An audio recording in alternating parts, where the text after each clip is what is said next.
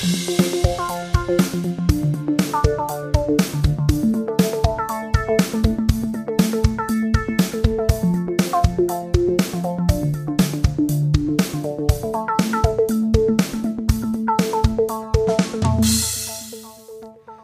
willkommen bei den beleuchteten Brüdern, ihren Podcast, der Belebu Podcast. Folge 48. Hallo Benny. Hast du gerade unsere Zuhörer gesiezt oder ihren Podcast der beleuchteten Brüder? Äh, Letzteres. Können auch unsere Zuhörer mal siezen Können wir auch. Vielleicht können wir mit uns damit eine völlig neue Audience erspielen. und die alte vergraulen. Das Frühjahrsputz bei den beleuchteten Brüdern schon Genau. im Januar. Im Februar. Ach, es ist Februar. Der Wahnsinn ging ja wieder schnell vorbei, oder? Wirklich rasend schnell. Es ist der 2. Februar, Viertel vor neun am Abend. Äh, wir äh, heißen euch herzlich willkommen zu unserer äh, Handy-Notizen-Folge Nummer 5 glaube ich. Oder 4. Ich weiß es nicht genau. Ich glaube, es ist fünf. Schätze ich. Fühlt sich an wie 5. Nummer 5 lebt. Und äh, aber äh, auch wenn das jetzt eine Sonderfolge ist, in Anführungszeichen, ihr wisst, äh, you know the drill, um mal bei den Anglizismen gleich weiterzumachen. Äh, wir haben Handy-Notizen, die wir immer vollschreiben mit irgendwelchen Alltagsbeobachtungen oder Themen, die uns auffallen, über die wir gerne im Podcast reden möchten. Und da wir sonst immer so gerne abschweifen und über ganz viele andere Dinge reden, machen wir ab und an mal eine Sonderfolge, wo wir gezielt unsere Handynotizen abarbeiten. Zum Beispiel Nummer 5 lebt. Das war ein Roboter, oder? Das war ein Roboter, ja, ein Film aus den 90ern oder später 80er vielleicht sogar. Johnny Five hieß der. Und der, äh, ja, hat, äh, hat, hat Emotionen und Gefühle entwickelt. Ah, deswegen lebt er. Nummer Mhm. Genau. Gab es Genau. denen noch einen Nachfolgefilm? Ja, Nummer 5 gibt nicht auf oder so. er hat irgendwie einen dummen Untertitel. Ja.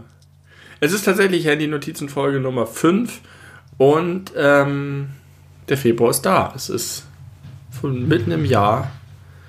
Und wir haben längere, länger in diesem Podcast hin und her darüber geredet, ob jetzt der Januar schnell oder langsam vorbeigeht. Erst waren wir ge gegengesetzter Meinung, dann waren wir derselben Meinung.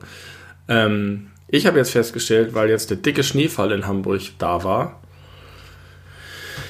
dass mit Schnee das alles viel erträglicher ist, weil Schnee strukturiert. Du hast diese graue Suppe, die so zäh ist und die Tage sind alle dunkel und rinnen ineinander, mit Corona noch viel mehr. Und zack ist dieser freundliche Schnee da. Es ist draußen super hell plötzlich. Äh, alles sieht zauberhaft aus und alle Leute, die man auf der Straße so sieht, haben plötzlich gute Laune. Es war ganz erstaunlich. Ich hatte das Gefühl, das war ein, eine äh, frische Spritze des Glücks in die Venen all der Menschen, die so gebeutelt und gepeinigt waren von Corona und dem finsteren Winter, durch den wir traben. Ich bin fest davon überzeugt, dass du, äh, wenn du in andere Bubbles reinfragst, äh, heftig dagegen argumentiert werden würde, dass alle Leute plötzlich gute Laune haben. Ich glaube nicht, dass es so einen krassen Effekt hat. Für einen Moment. So ein kleiner Moment des Glücks, wie wenn du irgendwie so Kriegsdramen siehst und alles ist schrecklich und gerade ist der Opa gestorben und jetzt äh, sitzen aber alle am Feuer und einer hat eine alte Gitarre gefunden und holt sie raus und für ein paar Momente äh, sind alle einmal zusammen und glücklich, bevor dann das ganz schlimme Finale kommt, wo fast alle sterben. Also wie damals im Ersten Weltkrieg, als äh, Heiligabend äh, Feuerpause gemacht wurde inoffiziell und die Engländer und die Deutschen miteinander Weihnachtslieder gesungen und Fußball gespielt haben. Ungefähr so. Und danach ging das große Schießen wieder los. Ja. Ja, guter, adäquater Vergleich vielleicht. Es war wirklich toll. Und zwar, äh, es gab auch Berichte in Hamburg, weil in Hamburg es schneit, weil es in Hamburg so selten schneit, ist das immer was ganz Besonderes für alle Hamburger. Und es hat die Leute rausgetrieben, natürlich vor allem die Familien, weil sie den Kindern nicht versagen wollten, im Schnee zu tollen. Und das hat natürlich zu massiven Zusammenrottungen draußen geführt, die dann von der Polizei aufgelöst wurden. Und auch wir haben uns dann irgendwann doch vom Rodelberg entfernt, weil es uns doch ein bisschen zu nah war. Wir waren dann irgendwann die Einzigen, die da mit Maske standen. Und äh, es war schon sehr, sehr eng. Aber am Anfang und wenn man zu bestimmten Zeiten da ist und das nicht so voll war, waren wir Schlitten fahren. Und das war richtig cool, hat richtig Spaß gemacht. Ich war, glaube ich, das letzte Mal mit dir zusammen Schlitten fahren. Ja, auf dem genau selben Rodelberg. Nachts um, um drei oder so sind wir losgegangen und es war super vereist und wir haben halsbrecherisch rückwärts und so uns die schlimmsten Manöver ausgedacht. Und das ist bestimmt 18 Jahre her. Oder Ja, so. das kommt hin. Wow. Wir sind sehr alt geworden. Wir tragen heute beide Mützen. Warum trägst du eine Mütze? Äh, ich habe die vorhin aus Spaß aufgesetzt und habe äh, sie erst als so ironisch weitergetragen und äh, mittlerweile muss ich feststellen, ich habe das Gefühl, die steht mir ganz gut, aber nur in Verbindung mit der Brille. Mhm. Weil äh, ohne Brille habe ich festgestellt, das ist jetzt, kann jetzt niemand sehen, außer du, aber ohne Brille finde ich, sehe ich aus wie ein Dulli. Aber wenn ich die Brille mit der Mütze auf habe, dann sieht es so aus, als würde ich wissen, dass ich aussehe wie ein Dulli, aber es wollen. Das ist ungleich besser, auf jeden Fall. Deutlich. Ich glaube, du müsstest sie dir ein bisschen mehr in die Stirn ziehen noch. Nee, eben nicht. Die ist so hochgestretcht. Ja, die ist ganz hoch. Guck. Ah, wow, die ist ja groß. Ja. ja, okay. Ich verstehe. Das ist so eine Art Style. Ja, ich sehe aus wie so ein, so ein Hipster, der eine Bäckerei hat oder so. Das stimmt, so eine Selfmade-Bäckerei. Und du, du stellst nur Behinderte ein, um, um, ja. äh, um Zeichen zu setzen. Und ich habe irgendwie einen Anker im Logo, weil ich hanseatisch sein will. Aber dass du nur Behinderte eingestellt hast, äh, geht zu Lasten der Qualität ja. und du gehst sehr schnell pleite. Das ist Fietz, Fietz behinderte Backstube heißt das. Und dann beantrage ich Corona-Hilfen, weil Corona angeblich mir das Business verhagelt hat, aber in Wirklichkeit habe ich einfach ein super schlechtes Businessmodell gehabt. Ähm, aber äh, ich lasse mir davon die gute Laune nicht verderben und trage immer eine Mütze. Ja, auch, auch, auch im Sommer. Wie Ben. Ja, und ich trage sie, weil meine Haare inzwischen so äh, ausufernd und, und unbändigbar sind. Und ich habe mir heute Morgen vergessen, Zeug reinzuschmieren. Und deswegen hingen mir einfach den ganzen Tag. Ich habe auch diese, diese Januarhaare. Kennst du die? Im Januar sind die Haare manchmal irgendwie gefühlt dünner und so ein bisschen äh, elektrischer. Und äh, ich weiß nicht, ob das von der kalten Luft kommt oder von der Heizungsluft oder was.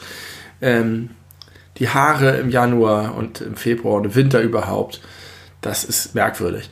Und äh, die, das ging nicht. Ich musste alle zwei Sekunden sie mir aus den Augen wischen. Und deswegen habe ich mir diese Mütze einfach aufgesetzt, mangels Haarreif. Und äh, deswegen trage ich die auch schon den ganzen Tag. Und ich fühle mich wie ein gescheiterter Bäcker. Aber es ist irgendwie auch angenehm warm, weil es ist ja, wie du gerade schon angesprochen ja. hast, echt ein bisschen kalt geworden. Es hat auch äh, noch über das coole Aussehen und dem praktischen Effekt einen anderen Nutzen. Das finde ich gut. Genau. Es ist bequem, warm und ich finde auch, dass es mir ein bisschen steht. Vielleicht sollte ich mal eine Bäckerei aufmachen. Sieht auf jeden Fall besser aus als ohne Mütze, das kann ich schon mal sagen.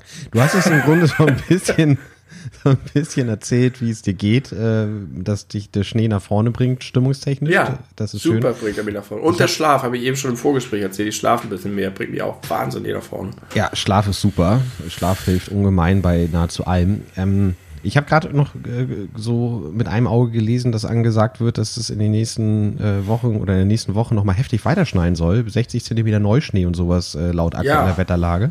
Und super kalt äh, weiterhin. Mhm. Wir warten auch schon darauf, dass hinten der Ententeich wieder zufriert, damit wir darüber laufen können, was auch Spaß macht. Ja, ich mag das, weil ich finde, also wenn der Winter ein richtiger Winter ist, kann ich den als Jahreszeit viel mehr annehmen.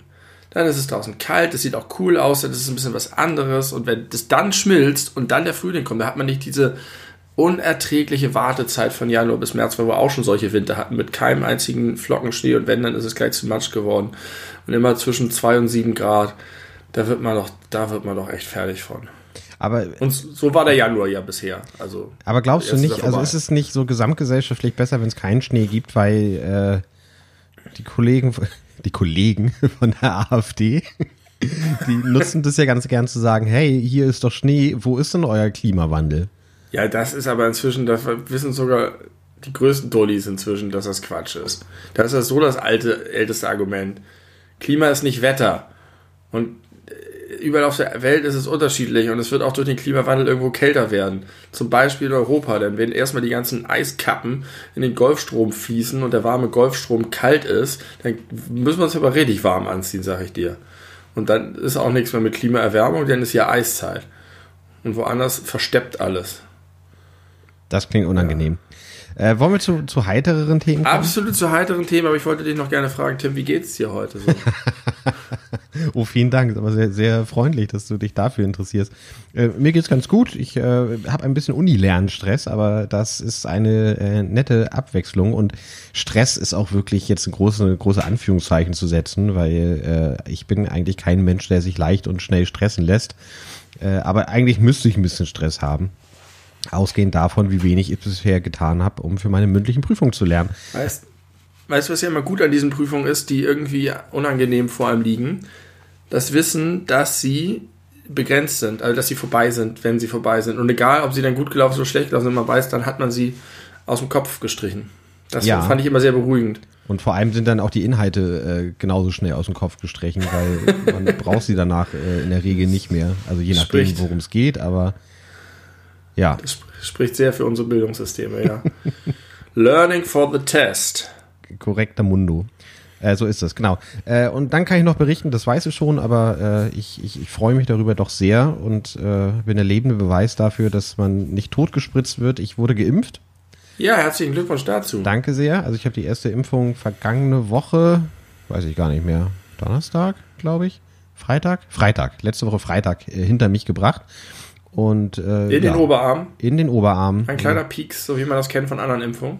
Äh, genauso, beziehungsweise hatte ich das Gefühl, dass der Peak selber viel weniger noch wehgetan hat, als wie ich das in Erinnerung hatte. Es ist auch ein paar Jahre her, dass ich zum letzten Mal gegen irgendwas geimpft wurde, aber da habe ich es das auch nicht als sehr schmerzhaft empfunden, aber dass man das doch mehr merkt. Aber ich habe äh, nicht mal gezuckt, habe mich ganz normal weiter unterhalten währenddessen. Auch danach war gar nichts, aber so am Abend und auch vor allem den ganzen nächsten Tag hatte ich massive Schmerzen im Arm. Ich habe richtig, richtig gejammert, als hätte ich übelsten Muskelkater, aber nur in einem einzigen Muskel im linken Arm ganz oben. Weil die den getroffen haben mit der Spritze oder was? Da müssen sie ja, das, das gehört sich schon so. Ach so, das wird da reingespritzt in den Muskel. Ja, intramuskulär äh, Ah. nennt sich das fach, fachlich richtig. Und hast du, hat nicht was Interessantes zu erzählen, wie es so läuft, wie es für die so ist mit der Impf?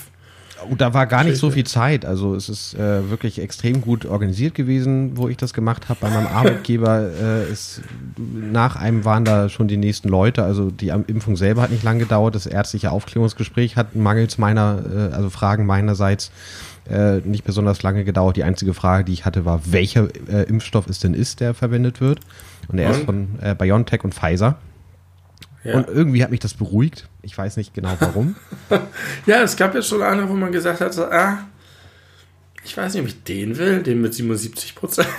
Naja, oder Sputnik V. Gerade heute Ja. äh, eine neue Studie veröffentlicht worden, 91-prozentige äh, prozentiger Schutz. Aber er ist irgendwie trotzdem aus Russland. Also ist das jetzt Rassismus oder ist das einfach Ja. äh, Indoktrinierung, der ich zu, äh, zum Opfer gefallen bin? Es ist eine Form von politischem Rassismus. Ja. Ja. Tut mir leid. Aber die Impfkampagne rollt. Ursula von der Leyen fährt persönlich mit der Schubkarre 13 Milliarden Impfampullen bei Angela ins Kanzleramt zu Hause. Ist das jetzt so, das, jetzt habe ich das genauso wie Bodo Ramelow gemacht, ne, mit dem Merkelchen. Nur Bodo Ramelow hat es weniger schlimm gemacht. äh, aber alle, alle beteuern, es klappt jetzt und es wird alles gut und wir schaffen das. Part 2. Ich bin eigentlich ganz gelassen. Das, es geht halt so schnell, wie es geht und nach und nach werden Leute geimpft und jeder, der geimpft wird, ist ein Gewinn.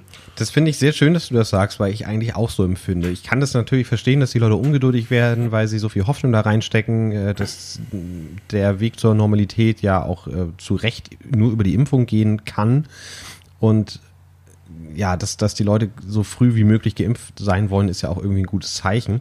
Aber auf der anderen Seite, also ich kann das überhaupt nicht nachvollziehen, dass da jetzt so ein riesen Buhai drum gemacht wird, dass bei einer Pandemie, die zum ersten Mal so im, auf der Welt vorkommt, zumindest mit den Möglichkeiten von heute und auch mit der, mit der medizinischen Forschung von heute, erstmal innerhalb eines Jahres überhaupt so ein Impfstoff entwickelt wurde, ist ja schon mal ein absoluter Irrsinn. Und dass es jetzt nicht ganz reibungslos funktioniert Ja. bei der weltweiten Verteilung, ja. Ja, und dann kommen die und sagen, aber, aber Israel, aber, aber Großbritannien und die haben nicht nur früher angefangen, sondern es gibt auch noch andere Sachen, die die anders gemacht haben. Aber ja, die haben halt auch andere Voraussetzungen. Das sind andere Menschen, die haben andere Infrastrukturen. Vielleicht lief das bei denen einfach besser und vielleicht wurde auch hier und da ein Fehler gemacht, aber am Ende ist es doch irgendwie müßig jetzt. Äh, also ich nehme auf jeden Fall allen Beteiligten ab, dass sie sich sehr darum bemühen, dass es schnell geht. Und Ja. mehr kann, ich, kann man, finde ich, nicht erwarten. Ähm, ja, ich bin ganz happy eigentlich, dass überhaupt geimpft wird. Die Zahlen gehen weiter langsam runter, langsam, aber sie gehen runter. Das ist das mit Corona. Und wo du schon bei Sputnik bist, Breaking News gerade fresh in. Wir haben schon lange über und häufig über unseren Freund Alex gesprochen. Zwei Jahre, acht Monate Haft für Nawalny. Und er hat eine ziemlich geile Show im Gerichtssaal wohl abgeliefert. Ja, er hat, äh, er stand hinter so einer Plexiglasscheibe und hatte so ein kleines Herzchen drauf gemalt in Richtung Ja. seiner Frau. Und hat gesagt, du warst ein böses Mädchen, ich bin stolz auf dich. Ja. sie protestiert hat. Oder so richtig, einfach ein krasser Player, der Typ, ey. Ja, und der muss jetzt in den Knast gehen und natürlich werden damit die Proteste nicht äh, abebben. Und zwar, weil er gegen Bewährungsauflagen verstoßen hat. Erst versuchen sie ihn umzubringen und dann sagen sie, na, na, na, na, na, du hast dich im Koma aber nicht korrekt bewegt. Du hast dich im Ausland aufgehalten und hast dir das Leben retten lassen. Das war nicht Teil deiner Bewährungsauflagen. Schön war auch irgendwie wohl eine Szene, wo die Richterin ihm irgendwas vorgeworfen hat, dass er dann und dann in Deutschland gewesen wäre, wo er gesagt hat, Putin hat im Fernsehen gesagt, dass ich in Deutschland behandelt wurde. Wo hatten Sie davon etwa auch keine Ahnung? Ja, aber wo endet das, frage ich mich. Also was, ja, was ist so das, das, das letzte Ziel dieser ganzen Geschichte? Er hat seiner Frau das am Ende gesagt, mach dir keine Sorgen, alles wird gut. Keine Ahnung. Er ist auf jeden Fall von einem Typen, den keiner kannte, über diesen Giftanschlag, da wurde das ja noch so runtergespielt. Da haben auch einige deutsche Medien haben auch geschrieben, so ja, ja, ja, der ist, äh, das wird jetzt so hochgejazzt, aber eigentlich ist er ein kleines Licht in Russland. Und plötzlich ist jetzt zum ersten Mal seit überhaupt ich denken kann, ein relevanter äh, Oppositioneller in Russland, der solche Proteste verursacht. Wann gab es denn zuletzt in Russland solche Proteste? Das während der Pandemie und im Winter. Ja, ich glaube nicht in unserer Lebensspanne, oder? Vielleicht doch. Nee, gegen, gegen Jelzin ist keiner zufällig gezogen. ja, ja ich, ich, bin gespannt, wie das weitergeht. Keine Ahnung. Das muss auf jeden Fall irgendwann verfilmt werden. Das habe ich, glaube ich, schon mal gesagt. Auf jeden Fall. wer, wer, wer, spielt die Hauptrolle? Na, also habe ich ja schon mal gesagt, wenn, ja, wenn das eine deutsche Produktion von, von ist, dann ist es Oliver äh, Mansucci.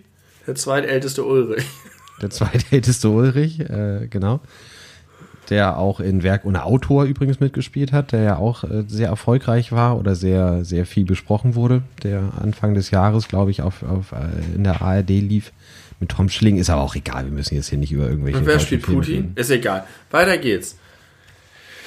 Äh, oh, Putin, ich weiß doch, doch, Putin, äh, Putin würde ich, würde ich mir wünschen, wird, wird von Kai Gass äh, dargestellt. Kennst du Kai Gass? Nein. Kai Gass ist der. Kai, Kyle. Kyle. Und GAZ? Äh, GASS. Das ist der, der äh, Bandkollege von, von Jack Black bei Tenacious D. Und, und rein, rein optisch, finde ich, wird er einen ganz guten Pudding abgegeben. Also, wenn ihr den da draußen nicht kennt, googelt mal kurz bitte Kai Gas. Das ist aber nicht sehr nett gegenüber Putin. Vor allem nicht in seinem aktuellen Zustand. Okay, interessant. Ja, krass, was da, was da los ist, ne? Die Welt, die Welt dreht sich weiter, auch 2021. Unser Jahresrückblick schwillt schon wieder an auf Normalmaß. Das habe ich nicht Leute, verstanden. Ja, ja, also Normalmaß ist ja das Maß, was wir jetzt letztes Jahr präsentiert haben, weil das das einzige Maß ist, das wir kennen. Ja. Und jetzt ist 2021 ist schon wieder ganz gut dabei. Ähm, machen wir eigentlich, nee, wir müssen jetzt keine Strategie über so einen Jahresrückblick 2021 besprechen. Das müssen wir nicht. Ich komme ähm, manchmal so ins Plaudern hier, dass ich vergesse, dass wir da draußen äh, Zuschauerhorden haben. Zuhörer. Fang mal an mit deinen Handynotizen. Ja, ich habe ich hab eine, die aktuellste tatsächlich, das passt so wunderbar äh, thematisch zu dem, worüber wir gerade so lange gesprochen haben. Nämlich, stell dir mal vor, du, du äh, besitzt oder bist Vorstand eines Unternehmens, eines großen Unternehmens. Und ja. dann passiert was und dann verhandelst du plötzlich mit der EU. Ja. So wie AstraZeneca das jetzt äh, zuletzt ja. aktuell getan hat. Äh, wobei, das war ja auch schon Mitte letzten Jahres, aber jetzt sind ja die, die Vertragsdetails äh, öffentlich geworden und die haben einfach mal äh, den Produkte verkauft der EU für 870 Millionen Euro. Ja, da musst du dein Game ganz schön appen mit deinen internen Strukturen, mit, mit deinen Beratern und deinen, deinen äh, Anwälten und Justiziaren und was weiß ich. Und jetzt fällt mir gerade spontan ein, Lionel Messi hätte sich das in vier Jahren FC Barcelona eigentlich auch alleine leisten können.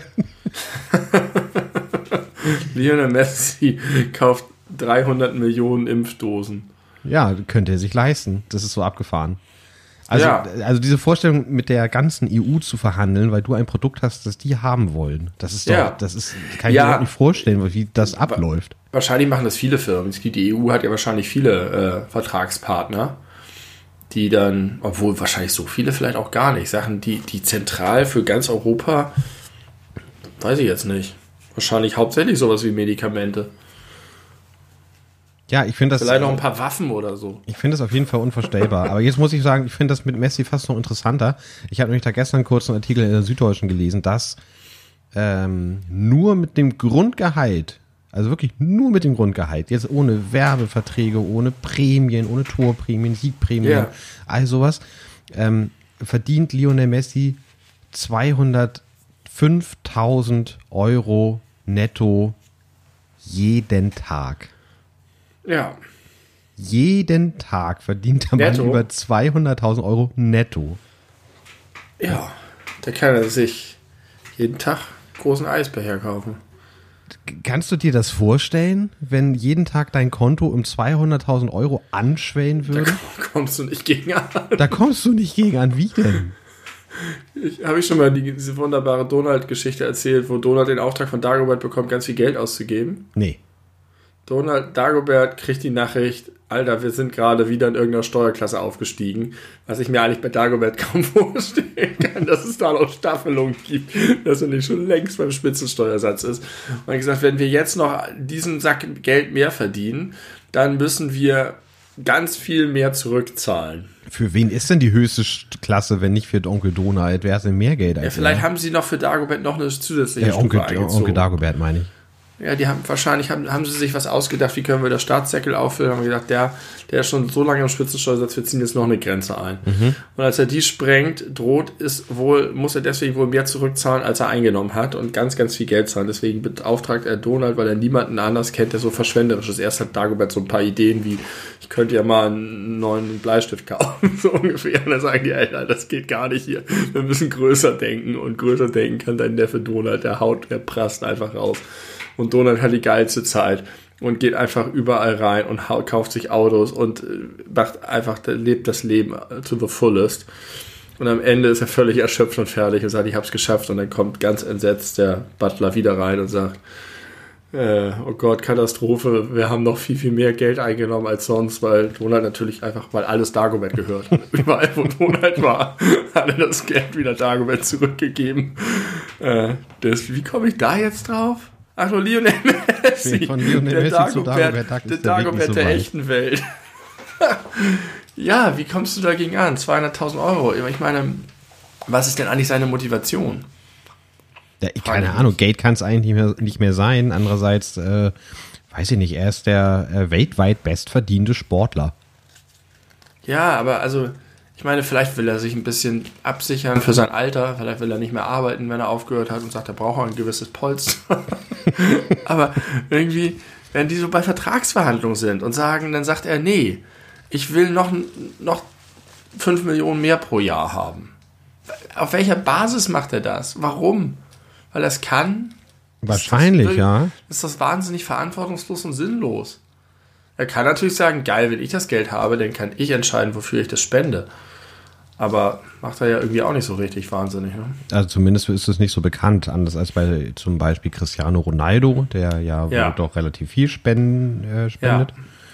Aber Ist, äh, war bei Messi nicht auch irgend so ein Betrug sogar mit seinem Vater noch? ja, Steuerhinterziehung, oder? So, so wie bei Peter Graf damals? Warum müssen solche Leute noch irgendwie versuchen, an der Steuer vorbei ihr ganzes Geld zu verdienen? Das ist wirklich sensationell merkwürdig. Ja, Ja, unvorstellbar. Also eigentlich ist die große Scheiße natürlich, dass dieses System das hergibt. Ne? Also man, ich, man will ja eigentlich der einzelnen Person da gar keinen Vorwurf machen, weil wenn es geht, why not? Also da, es gibt viele Gründe, die gegen, äh, also die, die why not gut beantworten könnten. Aber ich finde, das Hauptproblem ist einfach dieses System, dass, dass man mit Sport so viel Geld verdienen kann, wie kein Mensch für seine Arbeit Geld verdienen sollte. naja, weil die Nachfrage da ist. Weil so Richtig. viele Leute Sport konsumieren. Ja. Und sich Trikots kaufen und Tickets kaufen und Fernsehen einschalten. Wenn einfach von heute auf morgen sich keiner mehr für Fußball interessieren würde, wäre Messi so überflüssig wie ein Kropf. Kropf, sagt man. Ja. Aber stell dir mal vor, wäre das Ist ein nicht. Kropf eigentlich wirklich überflüssig? Ja, wahrscheinlich, ne? Ja, will man nicht haben, ist unangenehm. Nee, es ist unangenehm, aber es ist überflüssig. Hat er nicht vielleicht eine Funktion? Nein, das ist ein, Vertreibt Krankheits, ist ein Krankheitssymptom. ich weiß nicht, wie viel Funktion Krankheitssymptome so haben. Für dich jetzt meine ich? Also, Gibt es irgendwelche Krankheiten, die eine gute Funktion haben? Bestimmt. Naja, okay. Aber Fieber zum Beispiel würde man auch als Krankheitssymptom bezeichnen. Das hat dann halt eine wunderbare, wichtige Funktion. Das stimmt und äh, viele Symptome äh, sind auch sehr, sehr hilfreich dafür, um überhaupt die Grunderkrankungen äh, diagnostizieren zu können.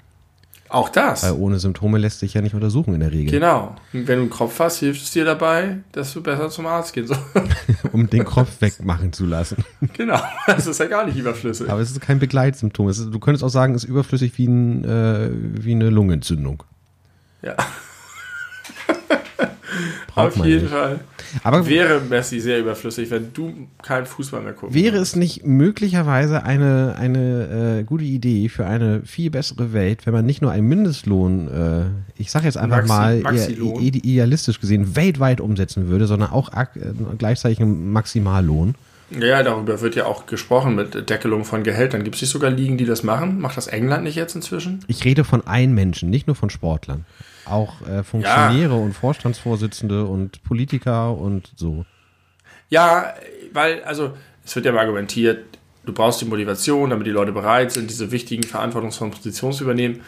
Aber ich glaube, da kannst du ein Maß finden, das so noch erstrebenswert ist und ein Leben in krassestem frenetischen Luxus ermöglicht mit diamantenbestückten Yachten und trotzdem kannst du noch eine Kampfgrenze einsetzen, die diese wahnsinnigen Größenordnung.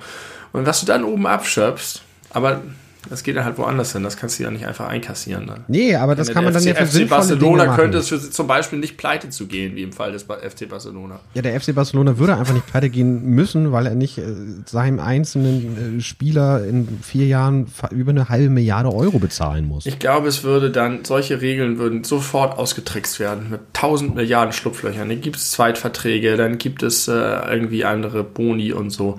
Das ist alles schwierig zu regulieren, aber es wäre sehr sinnvoll, wenn es dort eine Grenze gäbe. Und das sage ich nicht aus einer Neiddiskussion heraus, sondern einfach nur, weil es überflüssig und dekadent ist und wir es uns als Gesellschaft nicht leisten sollten. Sondern wir sehen ja Klimaschutz, Pandemien, wir haben gute Gründe, Geld gezielt an anderer Stelle einzusetzen. Vielleicht kann einfach Messi die Pandemie bezahlen. Er sagt einfach, Leute, pass mal auf, ich habe lange was gut gelebt, ich gebe einen aus, ihr besorgt mir irgendwie eine schicke Wohnung in Barcelona, mein Leben lang, wo ich gut lebe und alles, was über ist, das spende ich zur Bekämpfung der Pandemie. Da würde ich ja eher bei Jeff Bezos und Co. ansetzen, zuallererst, weil da noch deutlich mehr zu holen ist. Also einfach die, ich, also ich, ganz bestimmt die 100 reichsten Menschen der Welt könnten, könnten locker Millionen von Existenzen sichern. Ja, das ist die alte Umverteilungssache. Es wird ja schon krass viel umverteilt. Ne? Es ist ja schon so, dass irgendwie die 10% reichsten Deutschen irgendwie 90% des Steueraufkommens tragen oder so. Irgend so eine astronomisch hohe Zahl. Aber in so einer Pandemie muss man vielleicht einfach mal einen Schnitt machen und sagen, jetzt kassieren wir einmalig ab und äh, geht auch demonstrieren, wenn ihr wollt, aber mit Abstand. Und nicht in Russland, sonst werde ich verhaftet und klein wir können- geprügelt. können Messi und Bezos zusammen demonstrieren gegen die Enteignung. Ja, also das war jetzt mein, mein kleiner Vorschlag für eine bessere Welt. Ich habe nicht mitbekommen, dass es eine große Diskussion ist. Ich habe mir das selber ausgedacht. Deswegen äh, will ich weiterhin behaupten, dass es meine Idee war. Weißt du, was Elon Musk sagen würde? Elon Musk würde sagen, wir müssen so viel Geld verdienen, weil nur solche Leute mit so großem Ego und so großen Visionen wie uns sind in der Lage, das Geld hinterher gezielt einzusetzen, um wichtige Forschungsprojekte voranzubringen, die Energiewende zu ermöglichen und den Mars zu kolonialisieren. Und deshalb brauche ich, Elon, das Geld.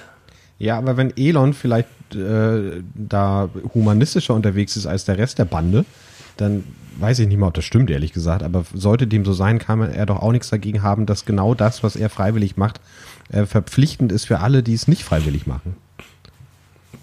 Ja, aber das ist ja die Frage, wer das koordiniert und wer hat die Macht, das Geld dann einzusetzen und zu verteilen und irgendwie in. Das ist schon. Ja, aber es sind Auswüchse. Da muss man nicht mehr weiter drüber diskutieren. Das ist nicht sinnvoll für uns als Menschheit. Jetzt frage ich dich, warum muss man, wann hört es eigentlich auf, sich zu bedanken?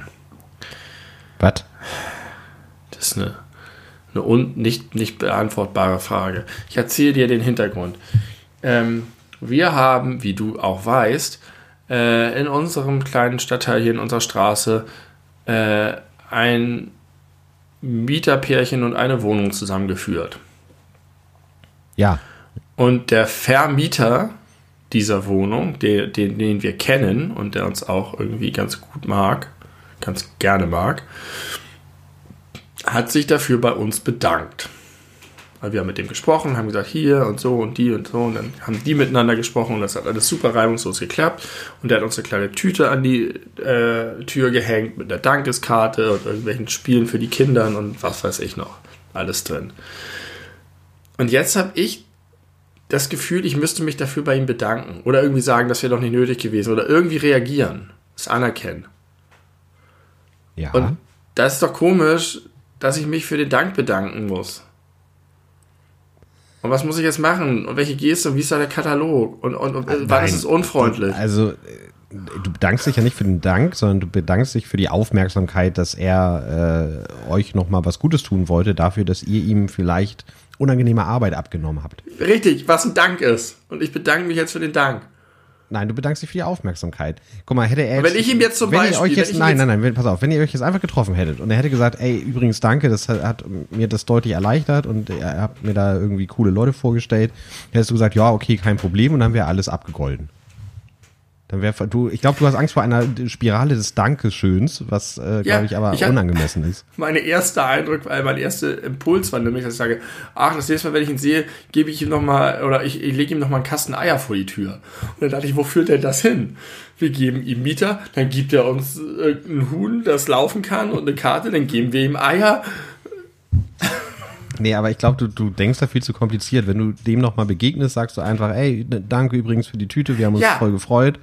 Wenn ich ihm begegne, aber was ist, wenn ich ihm nicht in den, in den nächsten zwei Monaten begegne? Muss ich dann einen aktiven Schritt machen, um ihm Dank zu übermitteln dafür, weil es sonst ignorant wäre und unverschämt, weil ich das einfach so hinnehme, ohne es anzuerkennen? Nein. Das sind schwierige Probleme der, der ges- gesellschaftlichen Zusammenlebens. Nein, musst du, musst du nicht. Ich muss jetzt nichts machen. Nein, du musst jetzt nichts einfach machen.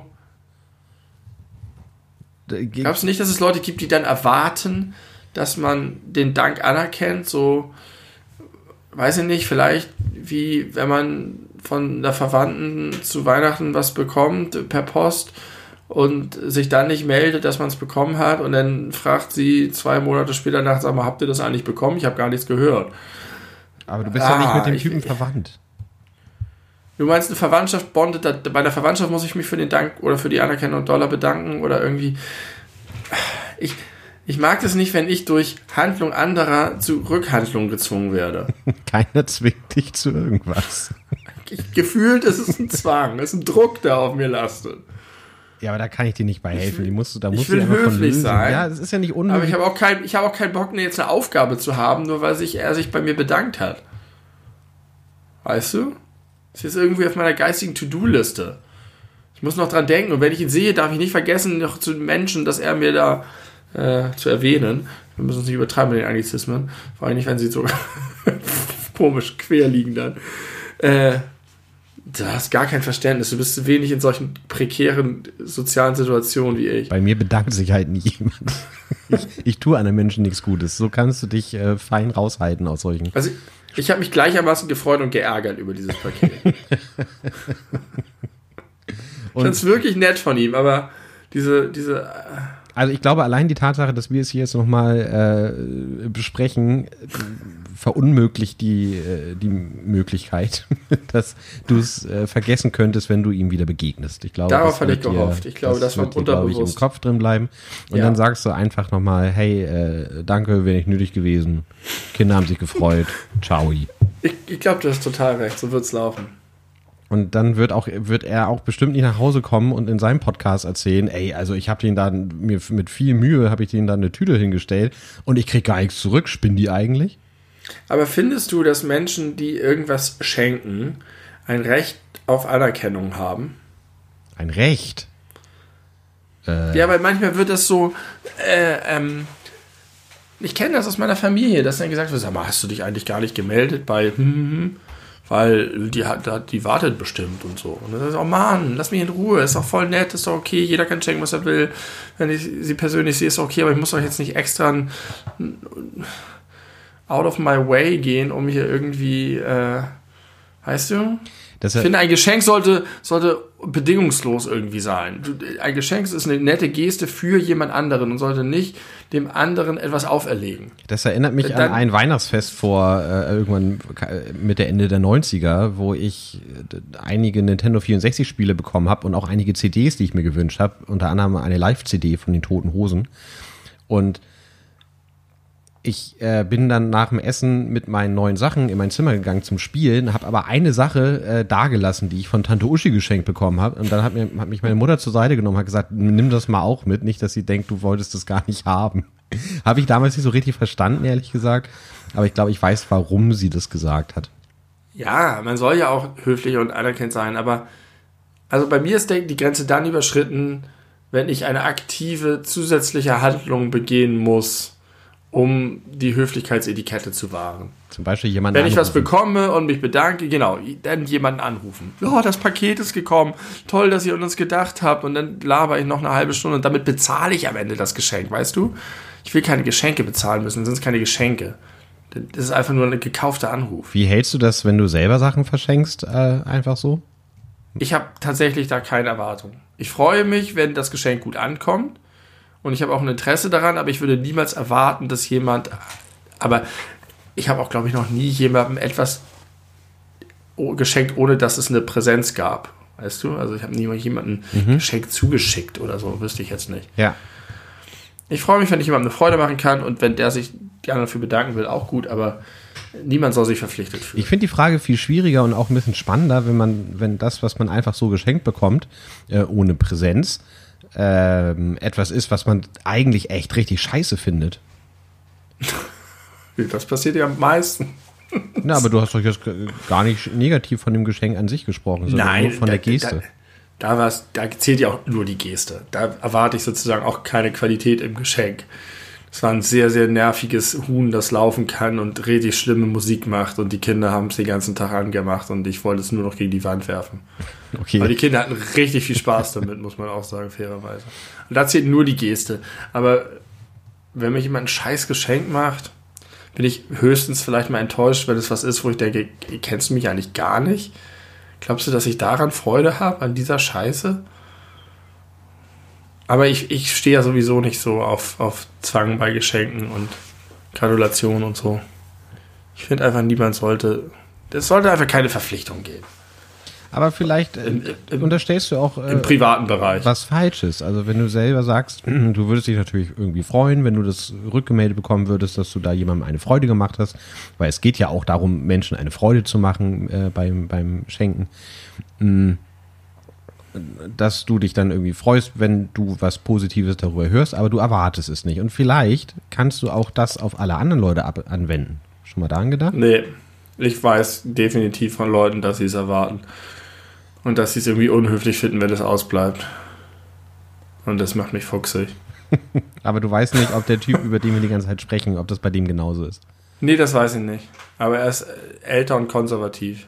Aber nein, ich glaube tatsächlich, bei dem glaube ich noch nicht mal, dass er es erwartet. Ich glaube, der freut sich einfach über seine eigene Tat. Und er freut sich da wirklich darüber, dass es gut geklappt hat mit dem, mit dem Kupplungsversuch, erfolgreichen Kupplungsversuch. Das ist schon wahrscheinlich alles okay. Ich habe es nur zum Anlass genommen, weil ich dieses Paket in der Hand habe und dachte, müssen wir jetzt darauf eigentlich irgendwie reagieren?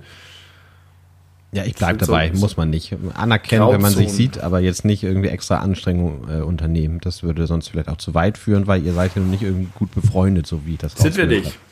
Wir haben ihm einmal Eier geschenkt und er hat hinterher 20 Euro oder 40 Euro in unseren Briefkasten geworfen, weil er es nicht ertragen hat, dass wir ihm die schenken. Wirklich, ohne Witz.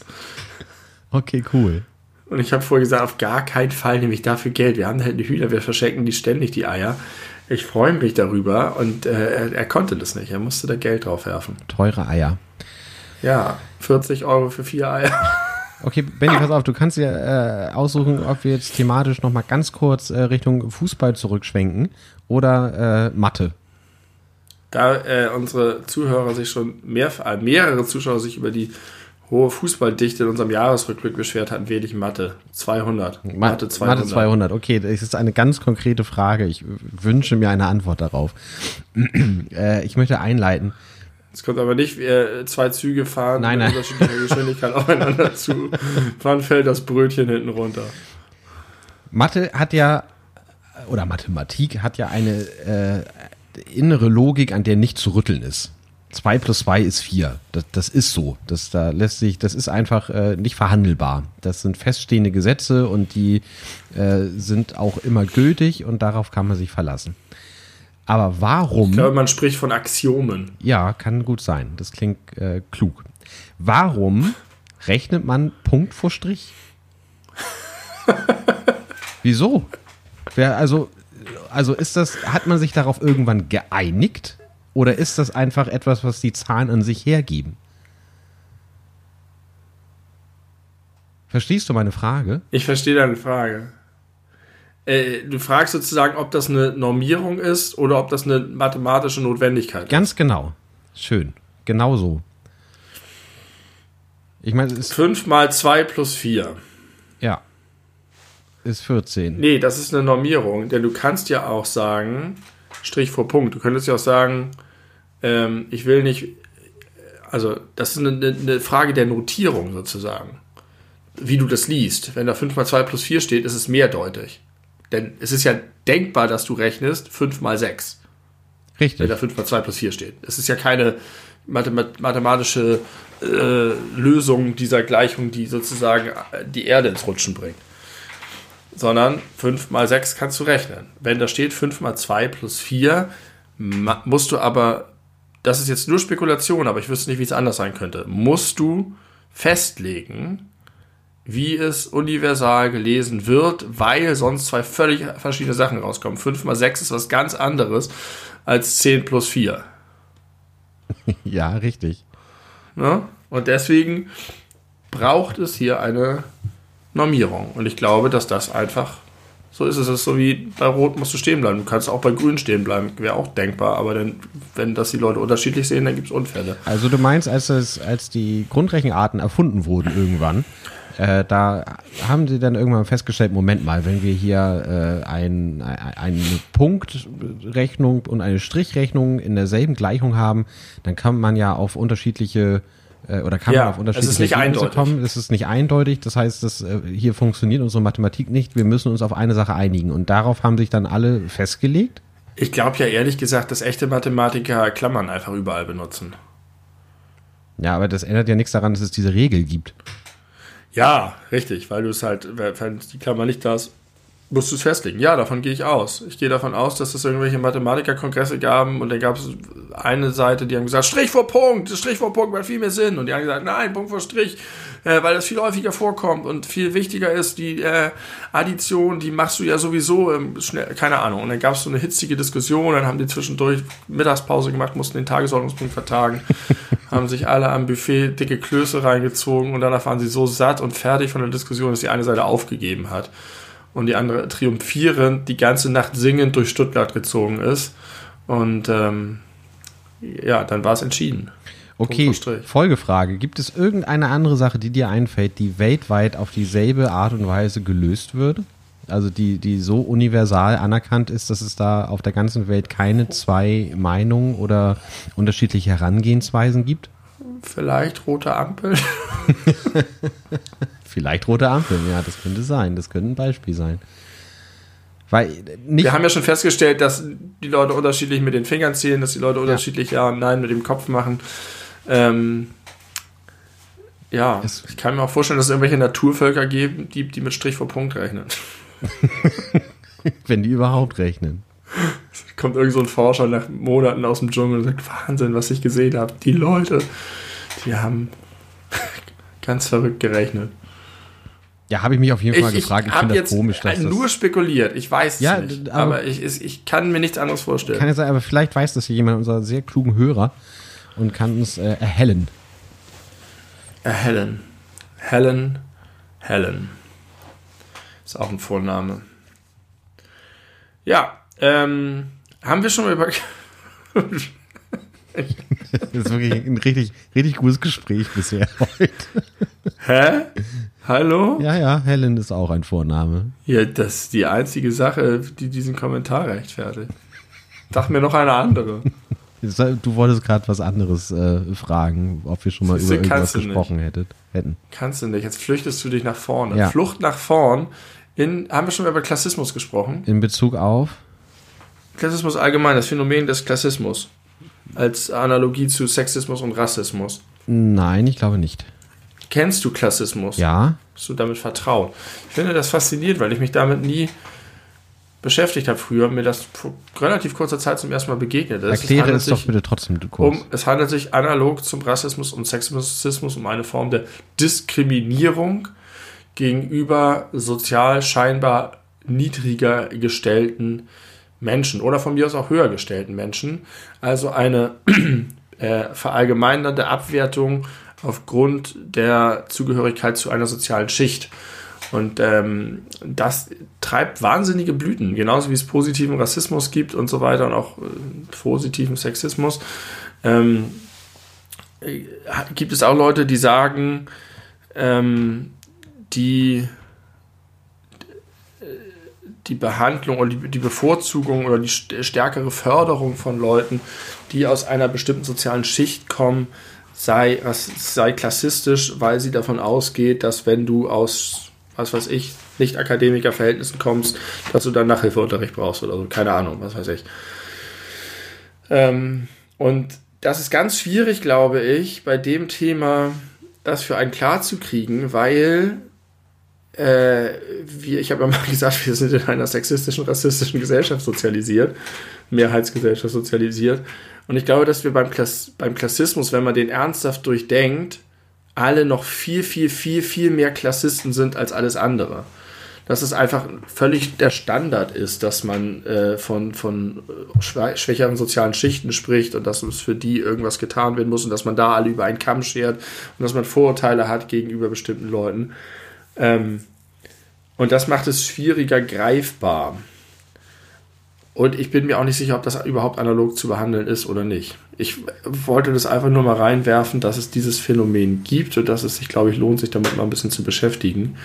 Dass ich aber noch nicht genug weiß, um dazu eine abgeschlossene Meinung zu haben. Bist du da schon weiter als ich? Ähm, nee, ich habe mir jetzt noch nicht so weiterführende Fragen gestellt, aber die erste, die mir in den Kopf kommt, ist die Frage, tut dieses Verhalten ganzen Gesellschaftsgruppen weh? Naja, das ist ja ein bisschen, dahinter steht ja, dass die Leute, die aus einer bestimmten Schicht kommen, daran gehindert werden, diese Schicht zu. Nein, das ist, glaube ich, falsch. Ich glaube, das ist klassistisch, was ich sage. Äh, genau, das ist der, der interessante Punkt. Der interessante Punkt ist, wir nehmen an, dass es erstrebenswert ist, die untersten, unteren Schichten zu verlassen und eine höhere Schicht, beides in Anführungszeichen, weil das schon eine Setzung ist, also die Schicht zu wechseln. Alles heißt immer, wir brauchen Bildungsaufsteiger, wir brauchen Leute, die das Abitur machen, die aus nicht abiturienten Familien kommen und so weiter und so fort. Und das sei ah. so die Theorie klassistisch, weil gesagt wird, es ist schlecht in dieser Schicht zu sein und es ist besser in der gebildeten äh, anderen Schicht zu sein, anstatt zu sagen, alle Menschen sind unterschiedlich, lass uns doch einfach gucken, genauso wie jemand aus einer anderen Kultur kommt, ähm, uns bereichern kann, können uns auch Leute aus einer anderen Klasse bereichern und wir sollen sie für die nehmen, die sie sind und nicht versuchen, sie zu verändern und ihnen die ganze Zeit zu sagen, es ist schlecht da, wo du bist, komm raus aus deinem Ghetto. Da, jetzt habe ich den, den interessanten Punkt, weshalb ich mir das ins Handy notiert habe. Ja, ich, habe ich habe jetzt auch den Punkt verstanden. Ähm, also eigentlich ist man da schon wieder haarscharf an der Kapitalismuskritik dran, nicht wahr? weil es äh, wird einem ja im Kapitalismus vorgelebt, dass es eben erstrebenswert ist, immer äh, erfolgreicher und gebildeter und äh, reicher zu werden oder wohlhabender zu werden. Hm, ich glaube tatsächlich, dass da die Wurzel des Übels ist und dass deswegen diese, äh, diese, diese multikulturelle Gesellschaft und mit Kultur meine ich jetzt wirklich die verschiedenen sozialen Klassen in Anführungszeichen, sofern es die gibt, äh, dass das ja, also klar, natürlich, das ist ja sehr von Vorteil. Ohne niedrige Klassen hätte es zum Beispiel niemals Hip-Hop gegeben oder Blues oder Jazz. Ja. Ähm, aber der Unterschied zum Kapitalismus ist, äh, glaube ich, noch, dass du, dass der Kapitalismus davon ausgeht, ja, oben ist gut und jeder muss zusehen, dass er nach oben kommt und es ist aber ein Wettkampf um ein Wettrennen. Und es gibt jetzt aber sozusagen den sozialdemokratischen Ansatz, der sagt, nein, wir müssen allen Leuten dieselbe Chance geben, der sozusagen nicht sagt, du bist da unten und du gehörst dahin, elendes Schwein, und ich bin hier oben und trete dich. Äh, und jeder ist seines eigenen Glückes Schmied, sondern wir brauchen eine Solidargemeinschaft, wir brauchen Ausgleich, wir brauchen Strukturen, wir brauchen durchlässige Systeme und so weiter und so fort. Die ganze Sozialdemokratie, eigentlich im Prinzip ist die Theorie, dass, die Sozialdemokratie in ihrer Reinform hochgradig klassistisch ist. Und zwar aus einem, einem guten Willen heraus, mhm. will sozusagen etwas Gutes für die Menschen tun und ignoriert dabei, dass sie da an den Leuten herumdoktort und sie äh, zu etwas anderes machen, anderem machen möchte, weil sie ein Idealbild setzt, als sie eigentlich ist. Und ich finde das schwierig, weil es mir sehr schwer fällt, zu sagen, dass Bildungsferne und kein Zugang zu Bildung tatsächlich nicht ein Qualitätsunterschied ist. Tatsächlich nicht ein Es, fällt mir schwer anzunehmen, dass es kein Qualitätsunterschied ist. Dass es nicht besser ist, mehr Bildung zu haben. Denn in mir, alles in mir sagt, Kinder brauchen Bildung, müssen gebildet werden, wir brauchen Schulungen, in, damit sie mündige Teilnehmer der Demokratie sind. Alles, was man so vor sich her trägt. Auch als einigermaßen linksorientierter Mensch dass das schlecht sein soll im gleichen Maße wie Rassismus oder zumindest in ähnlichen Strukturen, kann ich irgendwie nicht mitgehen. Aber ich finde es trotzdem plausibel oder interessant, diesen Gedanken mal zu denken. Vielleicht gibt es ja keine absoluten Wahrheiten. Äh, weiß ich nicht. Das finde ich aber hochinteressant. Ist es. Das ist echt spannend. Äh, es ist ja auch so ein bisschen die Frage, wo kommt denn überhaupt dieses Bild her, dass die Leute äh, gerne raus wollen aus dem sozialen Sumpf da unten. Also ähm, ist es wirklich so als Agenda mal überlegt worden, sozialdemokratisch, das ist jetzt das, was wir uns auf die Fahnen schreiben, weil wir gehen davon aus, dass, weil wir uns, wir sind besser gestellt, wir haben gute Jobs, wir verdienen gutes Geld, unser, äh, unser Gehalt kommt sicher nächsten Monat wieder aufs Konto geflossen. Ja, du verwechselst jetzt die, die heutige SPD mit der eigentlichen früheren SPD, die ja schon eine Arbeiterbewegung war durchaus. Und gesagt hat, es gibt Ungerechtigkeiten in der Welt und wir wollen diese Ungerechtigkeiten überwinden. Und die sagen, das ist ein Produkt davon, dass Leute uns ausbeuten. Also ich glaube, Chancengleichheit ist nichts, was man in irgendeiner Form äh, negativ äh, ja, ne? bewerten kann. Denke ich auch. Vielleicht geht es auch ein bisschen mehr um die Art, wie wir darüber reden dass man nicht die ganze Zeit Leuten, die es schwierig haben, die irgendwie äh, prekäre soziale Bedingungen haben, sagt, ihr habt prekäre soziale Bedingungen und ihr lebt im Ghetto und ihr habt äh, zu, zu kleine Wohnungen mit zu vielen Menschen in der Wohnung und eure Eltern haben keinen Job und das ist alles scheiße und ihr seid da unten.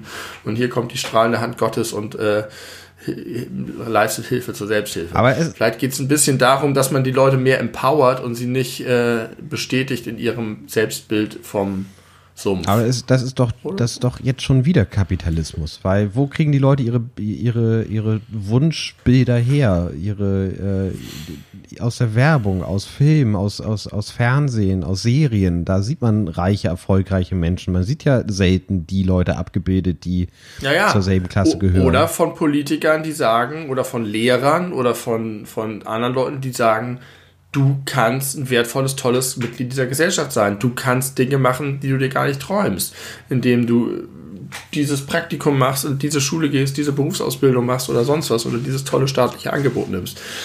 Das ist ja auch eine Form von, von Anreiz, aus da rauszukommen. Und nicht das andere ist, die, der Kapitalismus läuft die ganze Zeit da und sicherlich verstärkt er das Problem auch und sorgt viel mehr dafür. Die Frage ist, ob das andere auch ein Problem ist. Und ich glaube, dass die dass man hier es noch schwieriger hat, eine Lobby zu finden, die sich gegen Klassismus wehrt, als bei Sexismus und Rassismus. Ich glaube, das kannst du aber auch nicht so richtig trennen, ehrlich gesagt. Ich glaube, das geht alles Hand in Hand. Also wenn ich jetzt Bock habe, irgendwelche anderen Personengruppen zu unterdrücken, dann ist es mir, glaube ich, erstmal egal, ob es Frauen sind oder Ausländer sind oder Leute, die irgendwie äh, einen schlechten Bildungsabschluss haben. Ja, ja, klar, wenn du es in böser Absicht tust, ist es immer gleich. Ich, ich glaube, es ist so, wie du sagst: Chancengerechtigkeit und äh, Strukturen, die Teilhabe ermöglichen und die Veränderung ermöglichen und die Fort- und Weiterbildung und Entwicklung ermöglichen. Wir müssen ja nicht immer von Aufstieg reden. Vielleicht ist auch das auch das Problem. Solche Worte wie Aufstieg Ja. Vielleicht sollte man sowas einfach vermeiden und sagen, es geht hier um, um Perspektiven und um Chancen und um Entfaltung. Veränderung. Um, ja. Ja. Das Einigen wir uns darauf, die beleuchteten Brüder sind gegen den Aufstieg und für den Quereinstieg. Wir hassen Aufstiege. Außer wenn, wer steigt, wer, wer ist der, wer, um doch nochmal einen kleinen Schwenker zum Fußball zu machen, welchen Verein von allen, die nicht in der Bundesliga spielen, würdest du am allerliebsten in der Bundesliga sehen? Du kannst jeden nehmen, egal welche Liga. Gott. Äh, äh, Geile Frage, völlig out of ja, wirklich. Eben versuche ich hier noch die, die Gesellschaftsprobleme zu lösen und jetzt muss ich mir einen Verein aussuchen, der äh, Ajax Amsterdam. Ajax Amsterdam in die Bundesliga. Ja, das würde ich gut finden. Ich, mein, ich meine jetzt eine, eigentlich eine zweite oder dritte oder Oberliga, aber von mir aus, von mir aus kannst du die Frage auch so beantworten. Danke. Gut, weiter geht's mit dir, lieber Tim. Ja, ich bleibe jetzt doch das beim Fußball, weil das hat nur, äh, nur bedingt was mit Fußball zu tun, nämlich Stadionsprecher arbeiten immer noch. Ich habe neulich ein, äh, das, das DFB-Pokalspiel zwischen FC Bayern München und äh, Kiel, Holstein Kiel gesehen. Und ja. ist es Holstein Kiel oder ist es der, der Handballverein oder ist es derselbe Holstein Verein? Holstein Kiel ist richtig. Ist richtig. Äh, der Handballverein heißt, glaube ich, anders. THW. Ja, nicht schlecht. Genau, THW. Äh, und da ist mir aufgefallen, dass immer, also dass, dass da der Stadionsprecher einfach weiter beschäftigt wird. Und ich finde das irgendwie niedlich, weil for ja. what? Also man hört die jetzt natürlich durch diese leisen Stadien etwas besser, aber man braucht sie halt zu Hause nicht. Und die Leute, die im Stadion sind, die arbeiten da. Denen ist es auch egal. Ach, das meinst du während Corona? Ja, während Corona. Ich dachte, das wäre sozusagen auch, ich finde das auch unabhängig von Corona eine plausible Frage. Ja, das verstehe ich nicht. Ich finde das gut. Für die, für die Spieler vielleicht? Oder weil die eben weiter bezahlt werden und sonst nichts zu tun haben? Ja, die sind bestimmt in Kurzarbeit gewesen, als es gar keine Spiele gab, kann ich mir vorstellen. Alter, was glaubst du eigentlich machen Stadionsprecher sonst noch? Die müssen ja nur alle zwei Wochen 90 Minuten arbeiten. Das kann ja nicht alles sein. Traumjob. Das sind 45 Minuten die Woche. Die 45-Minuten-Woche, die neue Forderung der Linkspartei. alle werden Stadionsprecher. Wir gründen ganz viele Fußballvereine. Ja, das ist mir auf jeden Fall aufgefallen. Ich finde das, find das irgendwie einerseits absurd, aber irgendwie auch, auch ganz, ganz schön. Also, ich finde das auch schön. Vielleicht ist es, ich kann mir vorstellen, dass das für die Spieler auch irgendwie vielleicht doch zumindest einen Teil der Atmosphäre wieder reinbringt. Es gibt äh, diesen Beruf, ich weiß nicht genau, ob das der richtige Begriff ist, aber ich glaube, die heißen Ricker oder so werden die genannt. Äh, die gab es früher ganz viel. Die sind bei größeren Bands immer mit denen auf Tour gegangen, waren Teil der Crew und hatten so die Aufgabe, das hat man früher auch, äh, also ich jedenfalls häufig mal beobachtet, die sitzen dann in, so kleinen fahrbaren äh, Geräten oben in, unter der Decke und beleuchten immer bestimmte Mitglieder der Band. Also die machen immer einen Spot auf manche Leute der Band. Und äh, das braucht man heutzutage nicht mehr, weil das alles äh, technisch laufen kann. Also man kann einfach programmieren, du bleibst jetzt die ganze Zeit auf dem während des ganzen Konzerts ja. und dann äh, kann man sich einfach diese Arbeit sparen. Und äh, eine Band wie zum Beispiel die Toten Hosen, die ich vor zwei Jahren live gesehen habe, äh, die haben diese Leute noch angestellt und die sehen auch so aus, als wären es immer noch dieselben Leute, die sie auch Ende der 80er schon dafür irgendwie angestellt haben. Und das ist eine ganz bewusste Entscheidung dieser Band, dass sie weiter diesen Menschen Jobs geben, obwohl sie eigentlich aufgrund des technischen Fortschritts keinen Job mehr haben müssten. Ja. Komische Formulierung, aber du weißt, was ich meine. Ja. Äh, und das finde ich irgendwie romantisch. Das finde ich schön. Ja, das, ist, das ist es. Romantisch trifft es eigentlich ganz gut. Und vielleicht nicht, ist es bei den Stadionsprechern das gleiche Prinzip. Ja, und Vereine, Fußballvereine leben ja auch sehr von Tradition. Ich finde auch die wenigen Male, die ich im Fußballstadion noch war, das, da habe ich immer das Gefühl, ein bisschen von der Zeitreise. Ich habe das Gefühl, dass in den Fußballstadien so ein bisschen die Zeit stehen geblieben ist. Die Atmosphäre, der Geruch, die sowas wie die Stadionsprecher tragen da sehr viel zu bei. Ja. Dass man nicht das Gefühl hat, man ist in einem im Jahr 2021. Es wirkt äh, antiquiert und anachronistisch, aber irgendwie gehört es dazu. Ja, auf so eine schöne Rummelplatzart und Weise. Ja. ja. genau. Und jetzt, ich weiß, ich, eigentlich bist du dran, aber weil das so, so schön passt thematisch und das ist auch ganz schnell abgehandelt, ist mir aufgefallen, dass im Fußball sehr viel im Präsens gesprochen wird, wo es gar nicht hingehört. Nee. Beispiel. Äh, Interview nach dem Fußballspiel. Äh, ne, das Spiel ist vorbei. Ja, ja, und dann, ja, ja, ja. Ja, und wenn ich den dann reinmache, dann ist das ein anderes Spiel. Wo ich mir denke, Ja, warum dann, denn? Dann geht er, ja. das ist so typisch Fußball. Das immer, es wird immer im, im Jetzt gesprochen, obwohl die Sache, äh, um die es geht, schon vorbei ist. Warum ist das da so? ja, das ist ja jetzt sogar noch schwieriger, ist ja ein Konjunktiv. Reingemacht hätte. Das ist ja noch nicht mal ein, ein, eine- ein Präteritum, sondern das sind ja fiktive Szenarien. Ja, aber er, er, er sagt ja, wenn ich den reinmache, dann. ja, Ja, ja, ja. Also, also es ist, Aber das ist kein, er benutzt kein Konjunktiv, wo eigentlich einer hingehört. ja, Eigentlich müsste sogar sagen, wenn ich den reinmachte. ja, richtig. Ähm, ich, also, Mir fällt kein anderer Lebensbereich ein, wo das äh, immer wieder so bewusst falsch oder immer wieder falsch gemacht wird. ich kann mir auch andere Situationen vorstellen, in denen sowas. Und kurioserweise ist es, glaube ich, sogar so, dass ich, wenn ich daran denke, bei meiner Zeit, als ich lange, lange Jahre Hallenfußball gespielt habe, dass die Gespräche danach auch möglicherweise diese Form benutzen. Bestimmt. Das ist, Weil, weil man das so gewohnt ist aus dem Fußballkontext. Genau. Ich glaube, der, der Fußball hat da eine eigene Sprache. Vielleicht, man kann jetzt äh, klassistisch argumentieren und sagen, es hängt mit den äh, geistigen Kapazitäten zusammen dieser Spieler.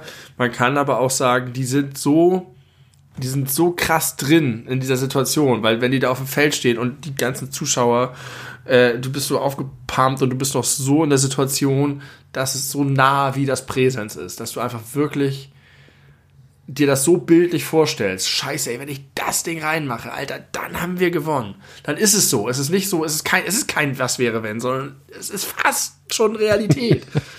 weil es so geil gewesen wäre, wenn sie gewonnen hätten. Weil es so geil ist, wenn sie gewonnen haben.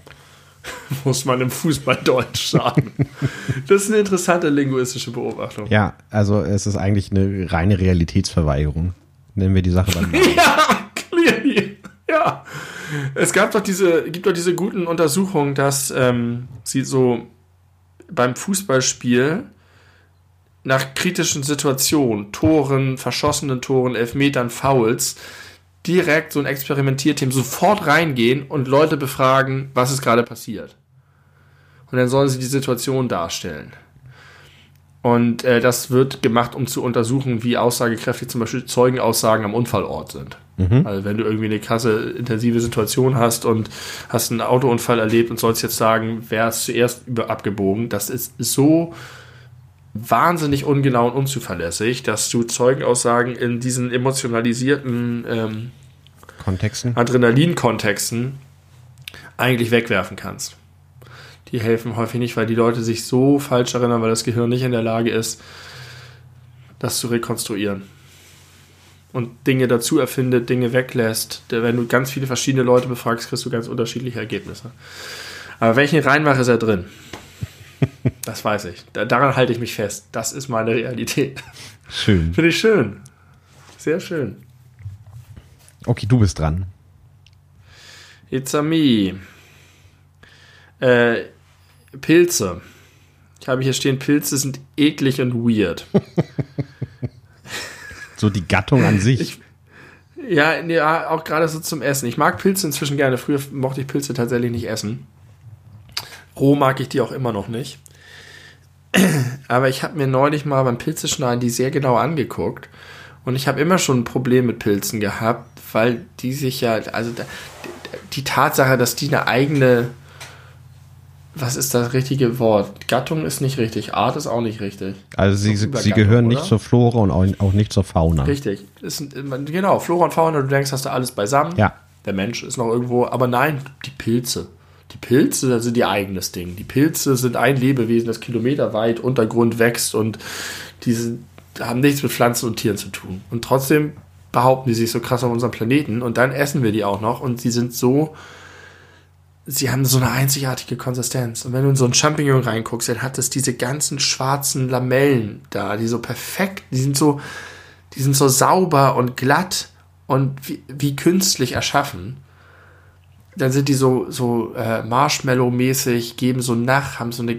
Die sind so freakig, Alter. Je länger ich mich mit Pilzen beschäftige, desto mehr bin ich überzeugt. Also, wenn, wenn ich keine Pilze kennen würde, und dann würde mir jemand das zeigen und erklären, das, das würde ich nicht glauben. Das wäre vom anderen Planeten. Ernst gemeinte Frage, dürfen Veganer Pilze essen? So äh, Ja. richtig überzeugte Veganer? Ja. Also es gibt jeden Unsinn, aber ich, das habe ich noch nie gehört. Okay. Ja, Aber sie faszinierend. dürfen ja kein, kein, kein Käse essen wegen des Labs, also zumindest nicht den Käse, der Lab in sich trägt. Ähm, aber Pilze dürfen sie, glaube ich, essen. Pilze unterscheiden sich nicht in dieser, in der Mora in moralischer Hinsicht nicht von Pflanzen. Ja. Isst du Pilze? ja, ich esse Pilze. Ich finde, Pilze haben auch einen tollen Geschmack, aber die sind und auch die verschiedenen Formen, Austernpilze, Kräuterseitlinge, Steinpilze, die ist, ah, ich komme damit nicht klar, Ja, dass es die geben so kann. tief bin ich nicht in der Materie drin, dass ich die jetzt alle so äh, vom Geschmack her unterscheiden könnte oder optisch. Aber ich äh, bin davon überzeugt, dass das ein sehr faszinierendes ja, Lebewesen ist. Ne? Letzten Endes ist es ein lebender Ja. Organismus. Ja. Ich könnte auch jetzt nicht qualifizieren, ob die höher oder niedriger oder komplexer oder weniger komplex sind als Pflanzen. Ich vermute, sie sind weniger komplex.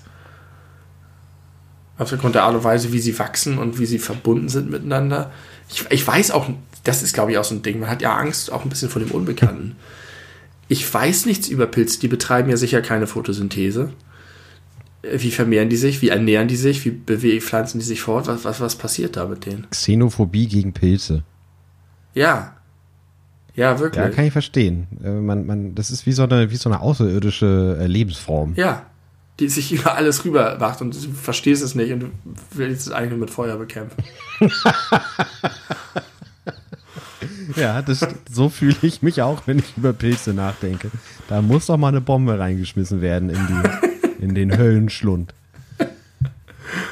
Ich habe auch noch nie was über Pilze gehört im Zusammenhang mit Klimaschutz oder mit Naturschutz oder dass sie irgendeinen Beitrag leisten zu irgendwas außer zur Ernährung.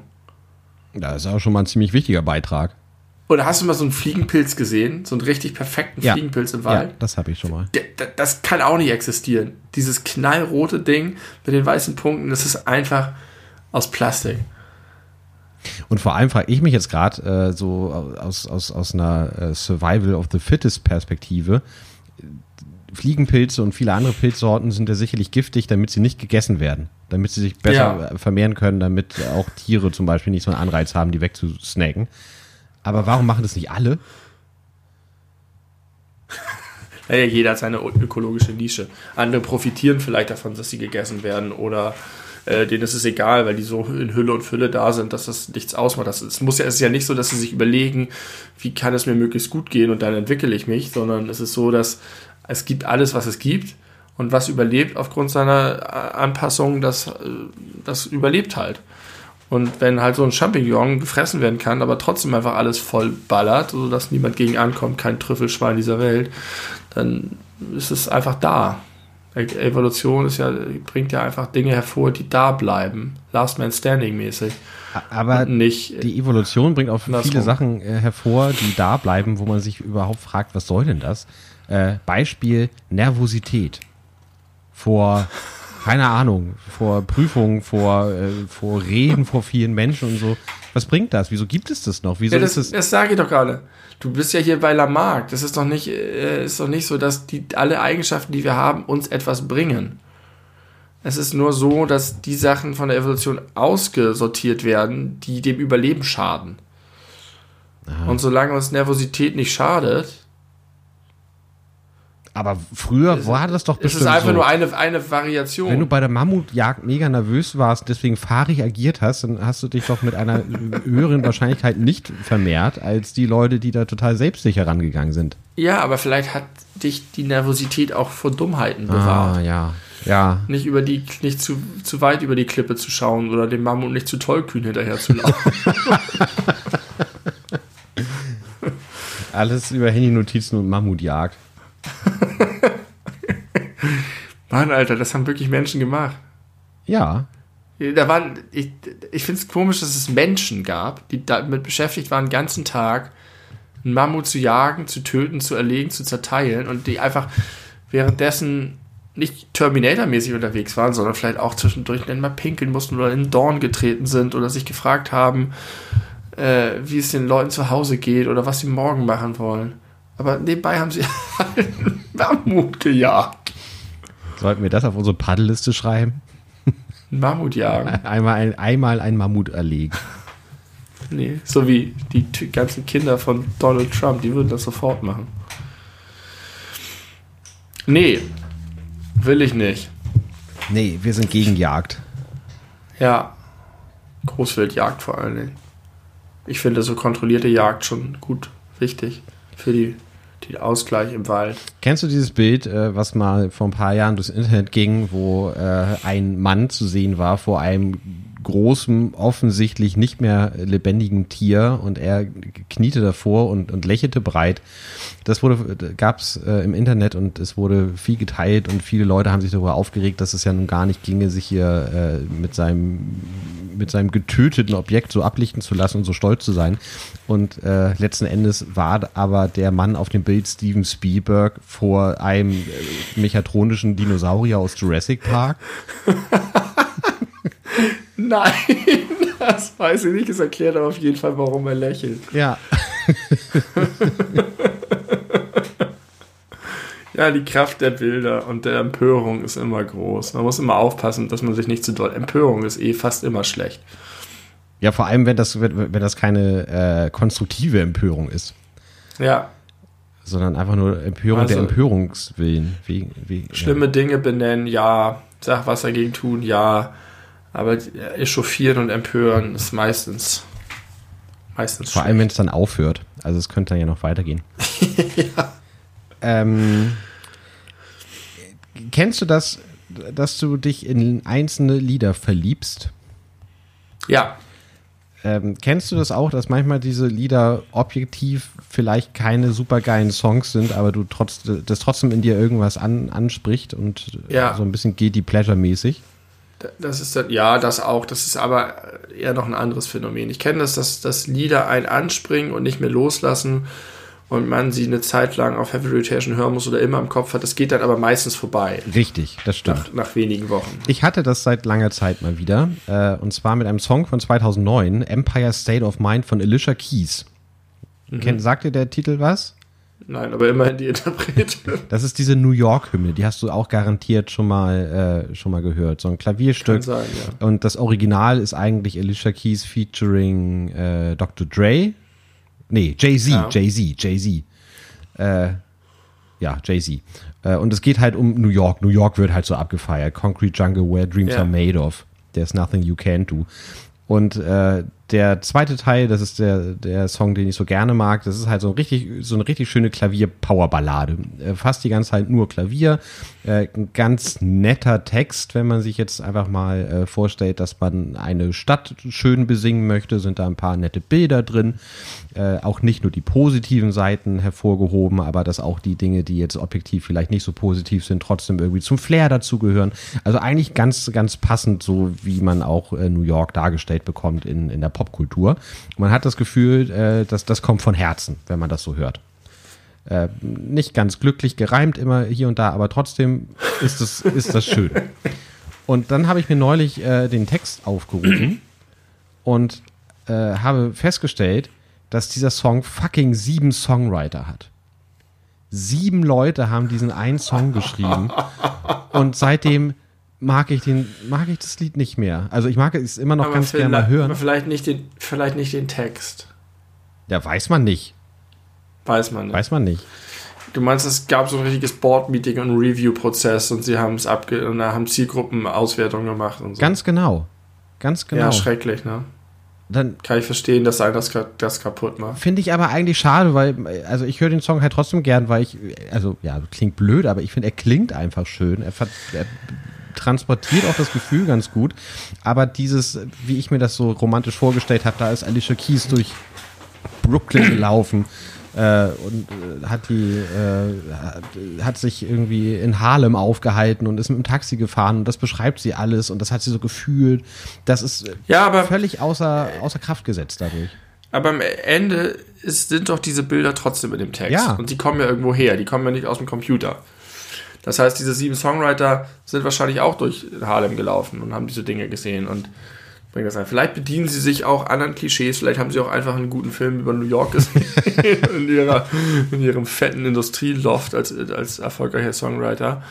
Ähm, aber irgendwie hatten sie auf, hatte irgendjemand offenbar die Gabe, daraus ganz hübsche Bilder, die dich angesprochen haben, zu machen und damit ist es echt. Das ist ja sowieso die Frage, ob Werke, die von mehreren Menschen gemacht werden, also man, man romantisiert ja verschiedene Dinge. Man kann Alicia Keys, die durch Harlem läuft, romantisieren. Man kann auch John Lennon und Paul McCartney romantisieren, die zusammen irgendwo sitzen und sich die Bälle hin und her spielen und einfach zusammen noch viel genialer sind als einzeln. Und daraus entsteht dann noch was viel Größeres. Ähm, aber es gibt halt auch einfach viele Werke, da muss man nicht nur Musik nehmen, auch Filme, äh, äh, Drehbücher von Filmen schreibt auch nicht immer nur einer oder Videospiele, sind zum Teil Spiele, wo, wo 150 Leute daran beteiligt sind und irgendjemand die Fäden zusammenhält und Leute an Aspekten vom Spiel arbeiten, von denen die anderen im Team nie was mitbekommen haben und trotzdem gibt es am Ende ein kohärentes Werk, was du dir reinziehst und was irgendwas in dir auslöst. Und das ist, finde ich, erstaunlich, aber ich ich tendiere auch dazu, Dinge eher zu romantisieren, wenn man sagt, das war ein ganz kleines Team, das haben nur zwei Leute im Keller gemacht oder äh, dieses ganze Album hat einer alleine in der Hütte geschrieben und alles selber aufgenommen. Das wirkt dann authentischer. Aber irgendwie denke ich bei so einem Group Effort auch Chapeau. Das habt ihr auch irgendwie geil zusammengezimmert und irgendjemand hatte den Durchblick und hat ein geiles Produkt gemacht und irgendwoher kommen diese ganzen tollen Bilder. Weiß ich nicht. Also, Habe ich auch keine abgeschlossene Meinung zu. Also du meinst, ich muss da etwas verzeihlicher mit umgehen und ja, soll trotzdem äh, das genießen und das Gute daraus für mich ziehen. Ja, also wenn das, wenn das, wenn das Stück gut ist, ist das Stück gut. Ich kann sehr verstehen, dass es dir ein bisschen getainted hat, diese Information. Aber weiß ich nicht. Muss man, glaube ich, nicht zu, zu hart sehen. Okay, ich habe mich trotzdem erschrocken. Ja, ja, kann ich verstehen. Kann ich verstehen. Und vielleicht, also es gibt wahrscheinlich auch einfach Sachen, die so am Reißbrett entstehen. Und die sich Klischees bedienen, um Emotionen her hervorzulocken. Ich glaube, ich glaub, das ist es. Ich glaube, ich fühle mich ein bisschen manipuliert. Ja. Ich glaube, wenn das einfach aus, äh, aus Alicia Keys rausgeflossen wäre oder aus, meinetwegen auch aus Jay-Z und Alicia Keys, äh, dann wäre es was anderes gewesen, weil dann äh, hätte ich eher das Gefühl, okay, das musste raus bei dieser einen äh, Ausnahmekünstlerin und sie performt es natürlich auch super stark. Aber äh, ja, dadurch. Ja, vielleicht ist es auch dein Bild von Alicia Keys. Vielleicht ist es gar nicht so, dass das Stück von Alicia Keys hätte sein äh, kommen müssen, sondern dass das Stück nicht zu ihr in dem Sinne passt, als dass du bei ihr als Künstlerin den Eindruck hast, das ist eine authentische Frau, die hat selber was zu sagen, das bringt sie in ihre Musik. Aber vielleicht ist Alicia Keys am Ende auch einfach eine gute Performerin und keine gute Künstlerin in dem Sinne. Ja, kann sein. Ich kenne mich nicht aus mit Alicia Keys. Ich auch nicht. Ich weiß nur, dass sie immer anders aussieht und ich sie deswegen nie wiedererkenne. das stimmt. Jedes Mal, wenn ich sie sehe, sieht sie nicht aus wie der Mensch, von dem ich denke, dass er sie wäre. Ja, das stimmt. Witzig, äh, ich sehe jetzt gerade anhand der Handy-Notizen, wie weit ich vorgedrungen bin. Die nächsten Notizen sind aus meinem Sommerurlaub. Oh, also aus Frankreich. Ein, ein halbes Jahr Verzug. Und das ist jetzt eigentlich nicht mehr aktuell, aber ich habe ein bisschen was über Freiburg aufgeschrieben. Ähm, weil ich, als ich da war, ich war zum ersten, ich war nicht zum ersten Mal, ich war zum ersten Mal seit langer Zeit in Freiburg und habe mir die Stadt mal auch genauer angeguckt, weil ich auch so ein Interesse daran habe, wie, wie kenne ich eigentlich mich in Hamburg aus und wie leben die Leute in den unterschiedlichen Stadtteilen und wie ist es vielleicht in anderen Städten, weil das, da kann man schon auch Exotik erleben, muss ich sagen. Also man denkt halt, ja, das ist immer noch Deutschland, aber die Leute sind sehr anders. Ähm, und ein Klischee über Freiburg ist, dass es eine Fahrradstadt ist. Das wusste ich schon vorher. Es hat eine große Uni mit vielen Studierenden, ist aber gleichzeitig eine kleine Stadt. Also ist der Studentenanteil viel, viel größer. Mhm. Ähm, und es ist ein komplett anderer Alltag, glaube ich, dadurch, wie diese Stadt durch das Fahrrad geprägt ist. Denn zum einen ist es wirklich so, dass überall krass ausgebaute Fahrradwege gehen und die Fahrradfahrer ein ganz anderes Verständnis haben. Die rasen viel mehr. Und ich muss mich echt ein ums andere Mal umgucken, dass ich da nicht, weil du Fahrradwege behandeln musst wie Straßen im Prinzip, weil die da einfach gnadenlos durchballern und dich auch im Zweifel über den Haufen fahren. Und irgendwie 80 Prozent der Stadt sind eine Umweltzone. Jetzt, wenn du nicht diese Umweltplakette hast, weil du vielleicht irgendwie einen alten Diesel hast, kannst du in der Stadt kein Auto fahren. Und durch diese beiden Geschichten ist die ganze Stadt anders, fühlt sich anders an. Es fühlt sich anders an, als Fußgänger da durchzulaufen. Es sieht anders aus. Die, alles Autofahren ist irgendwie anders und die Straßenführung und die Innenstadt und so weiter. Und das fand ich super faszinierend, weil ich dachte, man kann schon mit wenigen stadtpolitischen Entscheidungen echt richtungsweisend sein. Unabhängig davon, ob ich das gut oder schlecht finde, aber einfach, dass du so einen gewaltigen Unterschied hast, den du richtig merkst, wo ich jetzt eigentlich gedacht hätte, ja, alle Großstädte in Deutschland sind mehr oder weniger gleich. Vom, also haben alle ihre eigenen Quirks und so, aber sie sind alle trotzdem, fühlen sich ähnlich an. Aber Freiburg hat sich für mich ganz anders angefühlt und hatte irgendwie dadurch auch einen ganz anderen Alltag gefühlt. Also ich stelle mir das eigentlich sehr angenehm vor, das, was du beschreibst. Ich äh, fühle mich ein bisschen an, an, Amsterdam erinnert, wo man ja auch... Äh, das, mit, das mit den aggressiven Fahrradfahrern war nicht so angenehm. Nee, aber das hat ja auch eher was damit zu tun, dass du irgendwie so ein bisschen unwissend daran gegangen bist. Wenn du da aber leben würdest, wüsstest du das ja und würdest dich entsprechend verhalten ja. und dann wäre es auch nichts Ungewöhnliches mehr. Ja. Äh, ich denke mir ganz oft, ich bin... Ich bin schon sowohl in Amsterdam als auch in Kopenhagen Fahrrad gefahren und äh, muss einfach feststellen, dass ich mich ganz oft, wenn ich in Hamburg Fahrrad fahre, für die Hamburger Fahrradwege schäme, weil ich mir immer vorstelle, wenn jemand jetzt irgendwie aus Amsterdam nach Hamburg kommt, um sich Hamburg anzugucken und mal ein Fahrrad ausleiht und dann diese, äh, diese beschissen Fahrradwege und nicht ausgebauten Strecken äh, fährt, dass er sich einfach nur denkt, was ist denn mit den dummen Deutschen los? Muss man eigentlich sagen, hat sich in den letzten fünf Jahren sehr viel getan. Ja. Inzwischen sehr viel mehr Fahrradspuren auf Straßen und ausgebaute Fahrradwege. Und ja, so. aber halt auch an ganz vielen Stellen immer noch einfach gar nicht. Und das äh, ist, ist ganz unangenehm. Also ich Vor allen Dingen in der, in der Innenstadt ist das so, ja. Also in der, in der inneren Stadt. Ja. Die Osterstraße haben sie gerade komplett fahrradfreundlich gemacht. Ja, das stimmt. Das da ist es auch ganz schön, Fahrrad zu fahren. Aber es gibt ja. halt trotzdem immer noch viel, viel, viel zu viele äh, ja. Wege und Strecken, wo man nicht gut Fahrrad fahren kann. Weil alles aufs Auto ausgerichtet ist. Ja, nicht so in Freiburg. Nicht so in Freiburg. Deswegen, da können sich andere Städte mal eine Scheibe von abschneiden. Aber ich bin gerade über was anderes gestolpert, was du gesagt hast. Ich finde überhaupt nicht, dass sich die, dass sich Großstädte irgendwie alle immer ungefähr gleich anfühlen, weil ich finde jetzt mal die klassischen Beispiele Hamburg und Berlin ist so ein krasser Unterschied, unabhängig von der Fahrradfahrkultur, sondern einfach von allem, von den Menschen, ja, von, von Nein, der, du hast recht. Also, das meinte ich nicht. Ich glaube, ich bin tatsächlich über diese Verkehrsgeschichte gestolpert, weil das für mich so eine Gewissheit ist. Also, dass ich, ich fühlte mich halt wie in einem anderen Land ein bisschen, wo ich mich erstmal an neue Regeln gewöhnen muss. Und das habe ich, in Berlin merkst du, es ist eine andere Atmosphäre, aber du hast nicht das Gefühl, du musst dich irgendwie da einfügen oder bist erstmal da fremd oder so, sondern du kommst schon klar. Ja, okay, Freiburg verstehe. Klar gekommen. Aber ja, ansonsten, das stimmt, die Städte unterscheiden sich schon sehr, zumindest die großen Städte.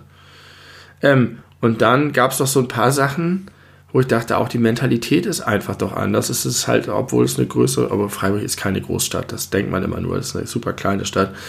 Es ist halt dann doch irgendwie Baden-Württemberg, weil äh, ich mehrfach in der kurzen Zeit, in der ich da war, solche Situationen hatte, wo ich irgendwie an der Kasse stand und dann eine, in einer Art und Weise eine Diskussion über eine Kleingeldrückerstattung passiert ist, wie ich sie noch nie erlebt habe und wo auch niemand außer mir nervös oder ungeduldig wurde, weil da jemand wirklich im kleinsten vor und zurück und dann geguckt und gerechnet und erläutert und dann noch einen Rechenweg und gesagt, warum und alles sehr höflich, gar nicht irgendwie beschuldigend. Und am Ende war das dann korrekt und dann hat die Frau ihm noch zwei Cent aus der Kasse gegeben und es hat super lange gedauert. Oder ich mache das manchmal, wenn ich es irgendwie eilig habe und ich vergesse manchmal Pfandflaschen abzugeben. Und dann ist da eine Schlange, denn, oder ich habe keinen Bock da anzustellen und ich habe irgendwie drei Flaschen, dann gebe ich den Leuten, die da gerade am Automaten sind, die Flaschen und sage, hier, könnt ihr mhm. haben. Das mache ich ziemlich häufig. Und in Freiburg habe ich das auch gemacht und die Frau, die da am Automaten stand, hat mich angeguckt, als wenn ich der heilige St. Nikolaus wäre. Weil es ist, so, das ist, ja, zu vielen, vielen Dank, das ist ja, das ist ja. habe ich also. So eine Reaktion habe ich noch nie erlebt in diesem Zusammenhang. Und es gab mehrere dieser Situationen, wo ich gedacht habe, ja, hier spielt Geld vielleicht doch noch eine andere Rolle die Leute haben eine andere Mentalität. Mit Sicherheit. Also ich glaube schon, dass es da große, große regionale Unterschiede gibt und ich wundere mich ein bisschen, dass du darüber so verwundert bist. Naja, du weißt sowas, aber wenn dir das dann begegnet und du dich einfach echt wie ein Alien fühlst da, weil ich, ich, ich es ist halt, wenn ich in einem, im Ausland bin, gerade im Ausland, bei dem ich der Sprache nicht so mächtig bin, dann nehme ich mich tatsächlich sehr zurück. Aber wenn ich in einen deutschen Supermarkt gehe, dann verhalte ich mich so wie in Hamburg. Und wenn ich dann plötzlich das so clasht, das ist. Dann wirst du mit der Nase draufgestoßen. Ich, also es war einfach viel doller, als ich gedacht hätte. Es mhm. war ein viel stärkerer regionaler Unterschied, als ich das für möglich gehalten hätte. Das, in unserem bunten Deutschland. Das spricht sehr für dein, äh, für dein Menschenbild und dein Deutschlandbild und äh, die Tatsache, dass ich davon überhaupt nicht überrascht bin, äh, spricht für meinen Klassismus.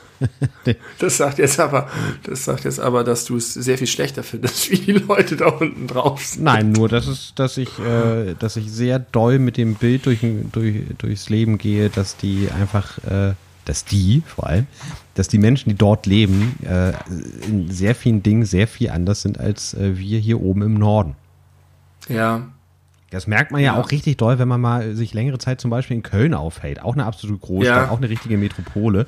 Aber die Leute Stimmt. da sind so krass anders. Und da muss man gar nicht lange für äh, da sein, um das zu merken. Man muss eigentlich nur mal einmal äh, feiern gehen.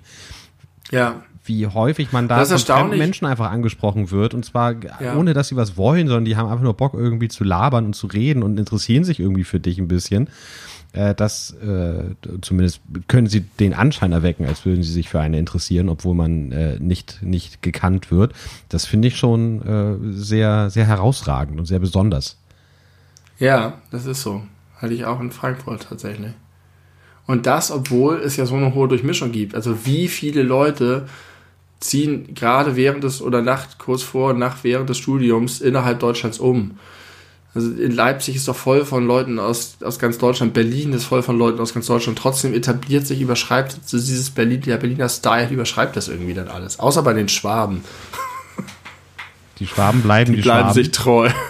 Ja, das, ist, heißt es ja in Berlin. Die, das ist doch der, der alte Kulturkampf, der in Berlin tobt. Ich habe auch tatsächlich das Gefühl, dass Leute aus dieser Region sich am meisten bemühen, nicht Hochdeutsch zu sprechen, selbst wenn sie äh, irgendwo wohnen, wo Hochdeutsch gesprochen wird. Das ist doch der, der Claim des Bundeslandes sogar. Baden-Württemberg, wir können alles außer ja, Hochdeutsch. Richtig. da sind sie sehr self-aware. Benny, pass auf. Äh, ich würde sagen, äh, jeder noch eine Sache und ja. du kannst dir aussuchen, äh, Thema äh, Essen oder Haushalt. Oh, das ist aber schwierig. Haushalt. Haushalt, okay. Ähm, ich habe neulich festgestellt, ich bin, da habe ich mal wieder festgestellt, dass ich wirklich äh, in einem immer, immer weiter zunehmenden Alter mich befinde. so wie jeder von uns, aber da ist es mir nochmal sehr bewusst geworden. Ich würde mir, und ich würde dafür wirklich auch viel Geld ausgeben, ich hätte so gern einen Lappen, der richtig geil wischt.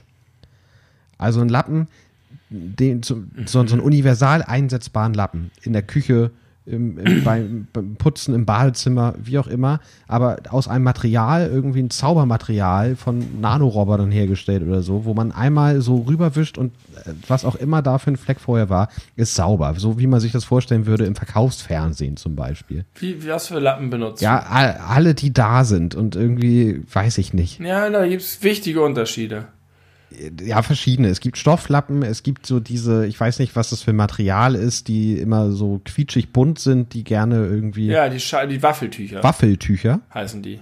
Ja, das sind so, so viel quadratische, bunte, genau. mit Geriffel, so, so kleinen Vierecken mhm. drin. Die gibt es in sehr unterschiedlicher Qualität, aber die sind my place to go. Denn das Schlimmste, die schlimmsten Lappen sind diese, diese sehr dünnen, die man meistens so zweifach, die dann voll sapschen mit dem Wasser und glaube ich so, so richtig noch so Löcher drin haben. Die kannst du nicht gebrauchen. Und es gibt welche, die so ein bisschen so ähnlich wie diese Eisdielen servierten, über die wir schon mal geredet richtig. haben.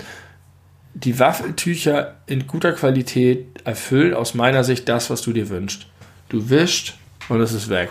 Die haben eine gute Saugkraft, die, die nehmen Flecken gut auf, Nee, also wenn das so ein bisschen angetrocknet ist, kriegst du das nicht weg. Wenn das angebrannt ist, kriegst du die Sachen nicht gut weg. Außer, ja, dass du halt, okay. wenn du halt richtig doll rüberwischst. Da darfst du auch keinen Lappen für benutzen. Da brauchst du ja eine raue Oberfläche für. Dann nimmst du natürlich einen Scotch Sprit, also einen Schwamm. Oh, geil. Ich muss mal eine, eine kurze Sidetrack-Geschichte erzählen. Kennst du Dieter live? Ja, natürlich. Erklär bitte kurz für unsere? Zuhörer. Nee, glaube ich nicht. Nee, das, das musst du, glaube ich, erklären, weil das ist zu lange her bei mir. Dieter Live war eine, eine äh, Fernsehshow, die früher auf Hamburg 1 lief. Äh, mit dem echten Dieter, so, so nannte er sich, der, glaube ich, ursprünglich Radiomoderator war und sehr, sehr erfolgreich und beliebt. Und der hatte eine Show, die war so ein bisschen anarchisch. Ich glaube, die ist ein bisschen kurzzeitig mal äh, berühmt geworden, weil Stefan Raab da mal zu Gast war und der irgendwie in The Who-Manier ein bisschen das Studio auseinandergenommen hat. Er hat irgendwie den Schreibtisch kaputt gemacht und so und war irgendwie völlig äh, angezündet. Und und bei dieser Show konnte man sich bewerben als äh, Gast. Und dann Ja. saß man da m, auf dem Sofa, während der echte Dieter da seine Show gemacht hat, hat über Musik gesprochen und Filme und was weiß ich und äh, neuesten Promi-Klatsch, keine Ahnung. Und da war ich mit zwei Freunden früher äh, als Elfjähriger. da saß ich, da saß ich da auf dem Sofa und dann kam er auch irgendwann mal rüber. Ich habe in die Kamera gezeigt, wie weit ich meine Finger nach hinten verbiegen kann. Keine Ahnung, wie das, wie das passiert ist, das weiß ich nicht mehr. Und dann äh, ging es irgendwie auch, keine Ahnung, wir haben über Alkohol gesprochen und dann haben wir elfjährigen, unsicheren Jungs so ein bisschen rumgescherzt. Ja, Alkohol, ja, damit kennen wir uns natürlich auch aus. Und dann hat er äh, uns gefragt, was wir denn gerne trinken. Und äh, die Antwort, die ich sagen wollte, aber mir ist es nicht richtig eingefallen, war Scotch Brit. in, der, in der Annahme, dass es sich dabei um ein alkoholisches Getränk handelt. Letzten Endes habe ich, glaube ich, Bacardi Cola gesagt, weil mir das zuerst eingefallen ist. Aber eigentlich wollte ich Scotch Brit sagen. Und das wäre, glaube ich, ein ziemlicher Lacher geworden. Ich hätte überhaupt nicht verstanden, warum. Damit wärst du bei Stefan Raab auf einen Nippel gekommen. Aber kennt Leute das Wort Scotch das Also ich kenne es. Also ich wusste auch sofort, was du meinst. Diese gelb, Gut. gelb, dunkelgrün oder schwarzen äh, Schwämme. Ja, denn eigentlich heißt sie, glaube ich, Scotch Brite. Mm. Das ist sozusagen irgendwie, ich weiß nicht, ob es eine Firma ist und Brite für, für anders geschrieben, aber für sozusagen Glanz. Ähm, und das ist so eine, so eine Eindeutschung. Scotch Brit. Womit putzt du Fenster und Spiegel? Mit, äh, meinst du den Reiniger oder das zum Wischen? Beides? Glasreiniger normalen, Standardglasreiniger. Ja. Und ich habe früher tatsächlich mit Zeitungen das gemacht. Und inzwischen nehme ich einfach Küchenrolle. Okay. Auch für die Fenster? Ja, nur für die Fenster. Okay, Spiegel machst du gar nicht sauber? Ach so, Spiegel auch, ja, ja, Okay. Ja, ich habe auch das Gefühl, dass das ist auch nicht so richtig ertragreich. Man muss so viel wischen, doch. man Ja, du muss so viel immer, du, rubbeln. musst, du musst immer in Kreisen das schön machen, denn sonst hast du die Schlieren hinterher. Immer in Kreisbewegungen, bis die letzten Schlieren weg Aber dann sind. ist es auch immer irgendwann so durchfeuchtet und dann kommt man mit seinen Fingern doch wieder auf die Fläche und dann hat man da neue Fettflecken drauf. Ich, das ist ein Ärgernis. Es gibt auch als Alternative diese, diese Wischer, die auch die Profis benutzen. Einfach diese, so wie im Schwimmbad, die es in groß gibt, kann man auch als klein für die Hand haben. Und dann kannst du da so. Oder in spießigen Haushalten, äh, die äh, in den Duschkabinen hängen. Dass man Genau. nach dem Duschen erstmal noch, äh, während man auskühlt, da die Scheibe äh, trocken wischen muss, damit keine Kalkflecken entstehen. Ja, Ja, nee, ich bin, ich bin mit der, meine Eltern haben es. ja, meine auch. Ich, ich bin mit der Lappenindustrie, bin ich irgendwie nicht zufrieden. Da habe ich noch nicht so das Produkt gefunden, äh, zu dem ich immer wieder zurückkehre. Probier doch mal für die Fenster so ein Ding. Das kostet wahrscheinlich 1,99 bei Butni. Ich glaube, wir haben so ein Ding. Aber wir putzen unsere Fenster nicht. Also einmal, seitdem wir hier wohnen.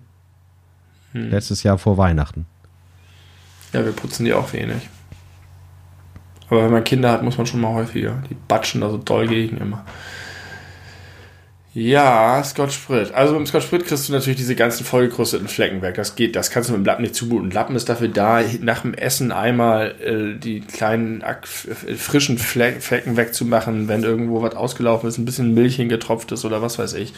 Dann nimmst du so einen Lappen. Ja, wenn das alles noch feucht ist und frisch, dann geht das. Aber ich habe das neulich, äh, deswegen habe ich das aufgeschrieben. Da war vom äh, Katzenlastfutter so Tropfen auf der Arbeitsplatte, die schon einige Stunden alt waren. Ja, Und da muss man so viel reiben und rubbeln. Und das will ich nicht. Das ist so, als wenn du dem Schwert vorwirfst, dass er dich durch den Panzer schneidet. Das funktioniert nicht. Das ist das falsche Gerät.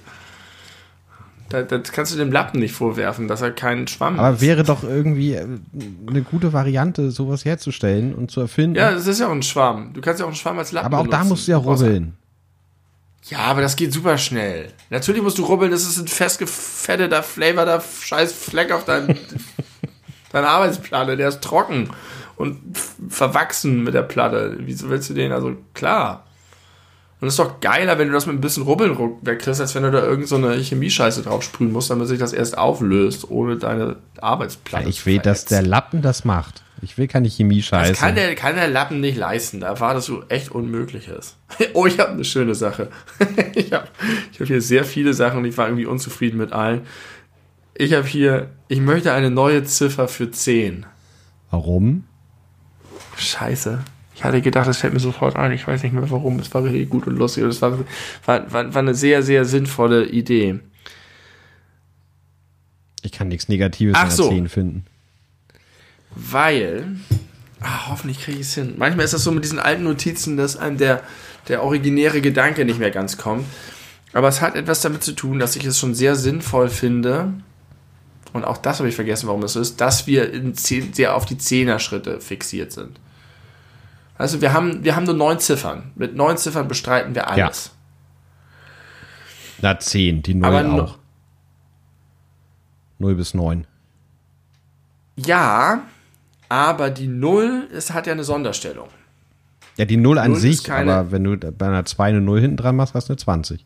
Eben, aber dann musst du kombinieren. Und ich fände es super viel praktischer in der Logik, weil du startest sozusagen bei der Null. Und wenn du jetzt aber hochgehst und du nimmst die Ziffern 1, 2, 3, 4, 5, 6, 7, 8, 9 und bevor du wieder mit der 1 hinten anfängst, steht da noch die 10 dazwischen. Die 10 bedient sich der 0, aber die 0 ist eigentlich für was reserviert, was in der Mathematik ja völliger Wahnsinn ist, nämlich Nichts. die Null, Ja. nichts. Und dass du jetzt dieses Nichts zweckentfremdest als Brücke zwischen der 9 und der 11, finde ich beknackt. Ich fände es viel, viel cooler, wenn du eine eigene Ziffer hättest, die die 10 ersetzt, sagen wir mal ein X, und danach würdest du beginnen mit 1, 1. Also du hast 1, 2, 3, 4, 5, 6, 7, 8, 9, X, 1, 1, 1, 2, 1, 3, 4, 5, 6, 1, 9, 1, X und so weiter und so fort wäre viel praktischer, weil du für zehn Zahlen, und wir denken sehr viel in Zehner-Einheiten, zehn verschiedene Ziffern hast und die Null wäre, hätte ihre, würde ihre geile Sonderstellung behalten und müsste nicht, es ist so, als wenn du so, scheiße, wir haben nur zehn Zeichen zur Verfügung und die Null haben wir schon, was machen wir jetzt? Also wäre 101xx. Genau.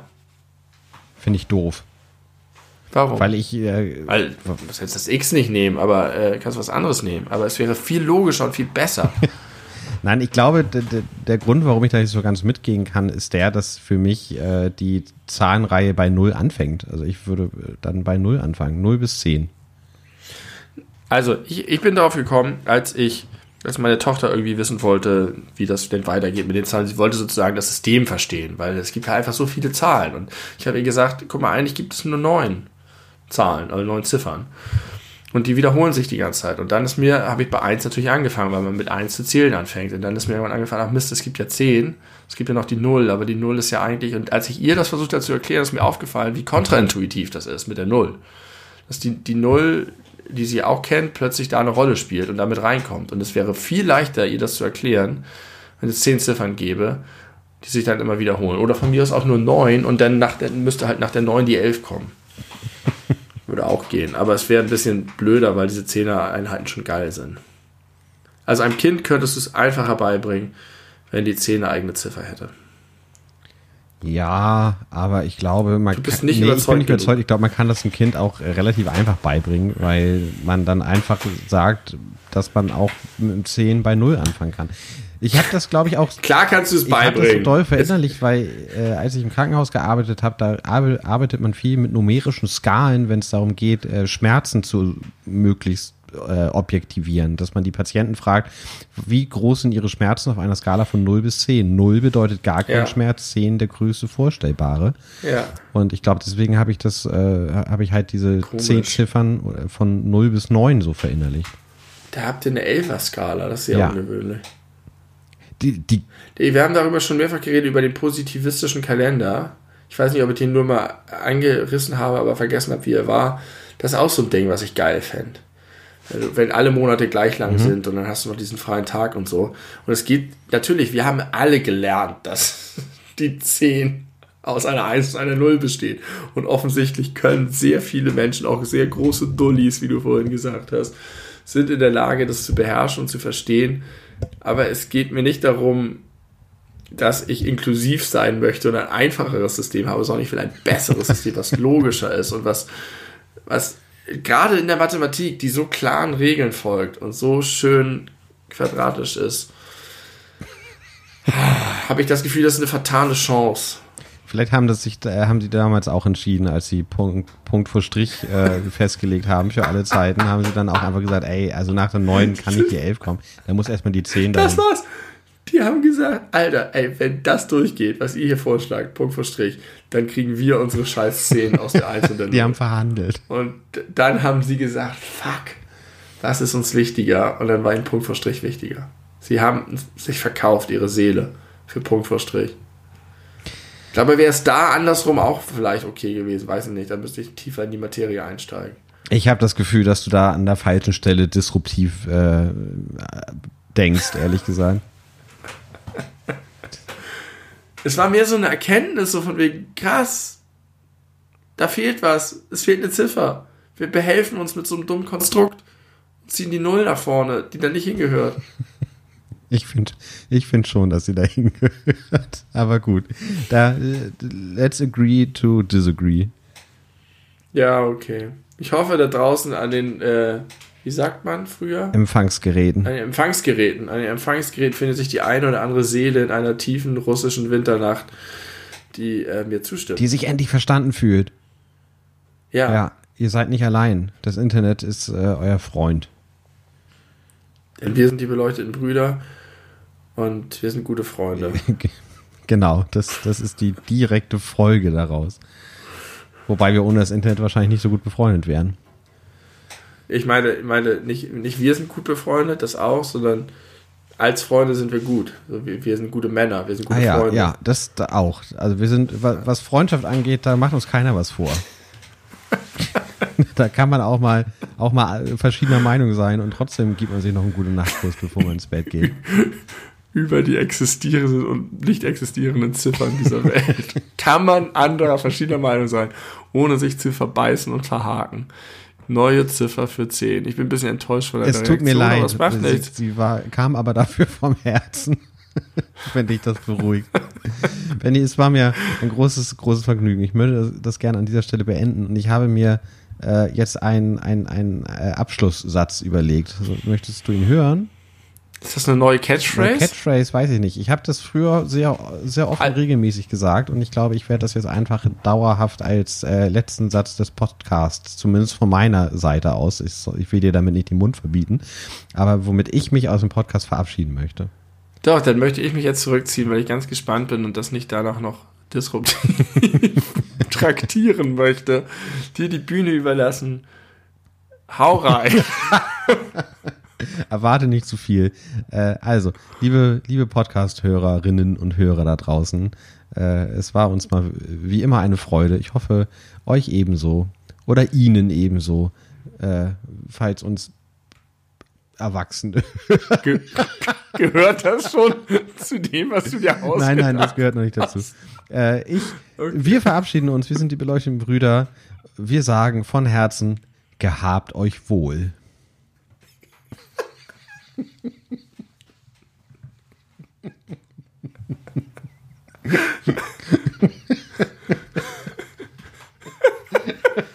ha ha ha.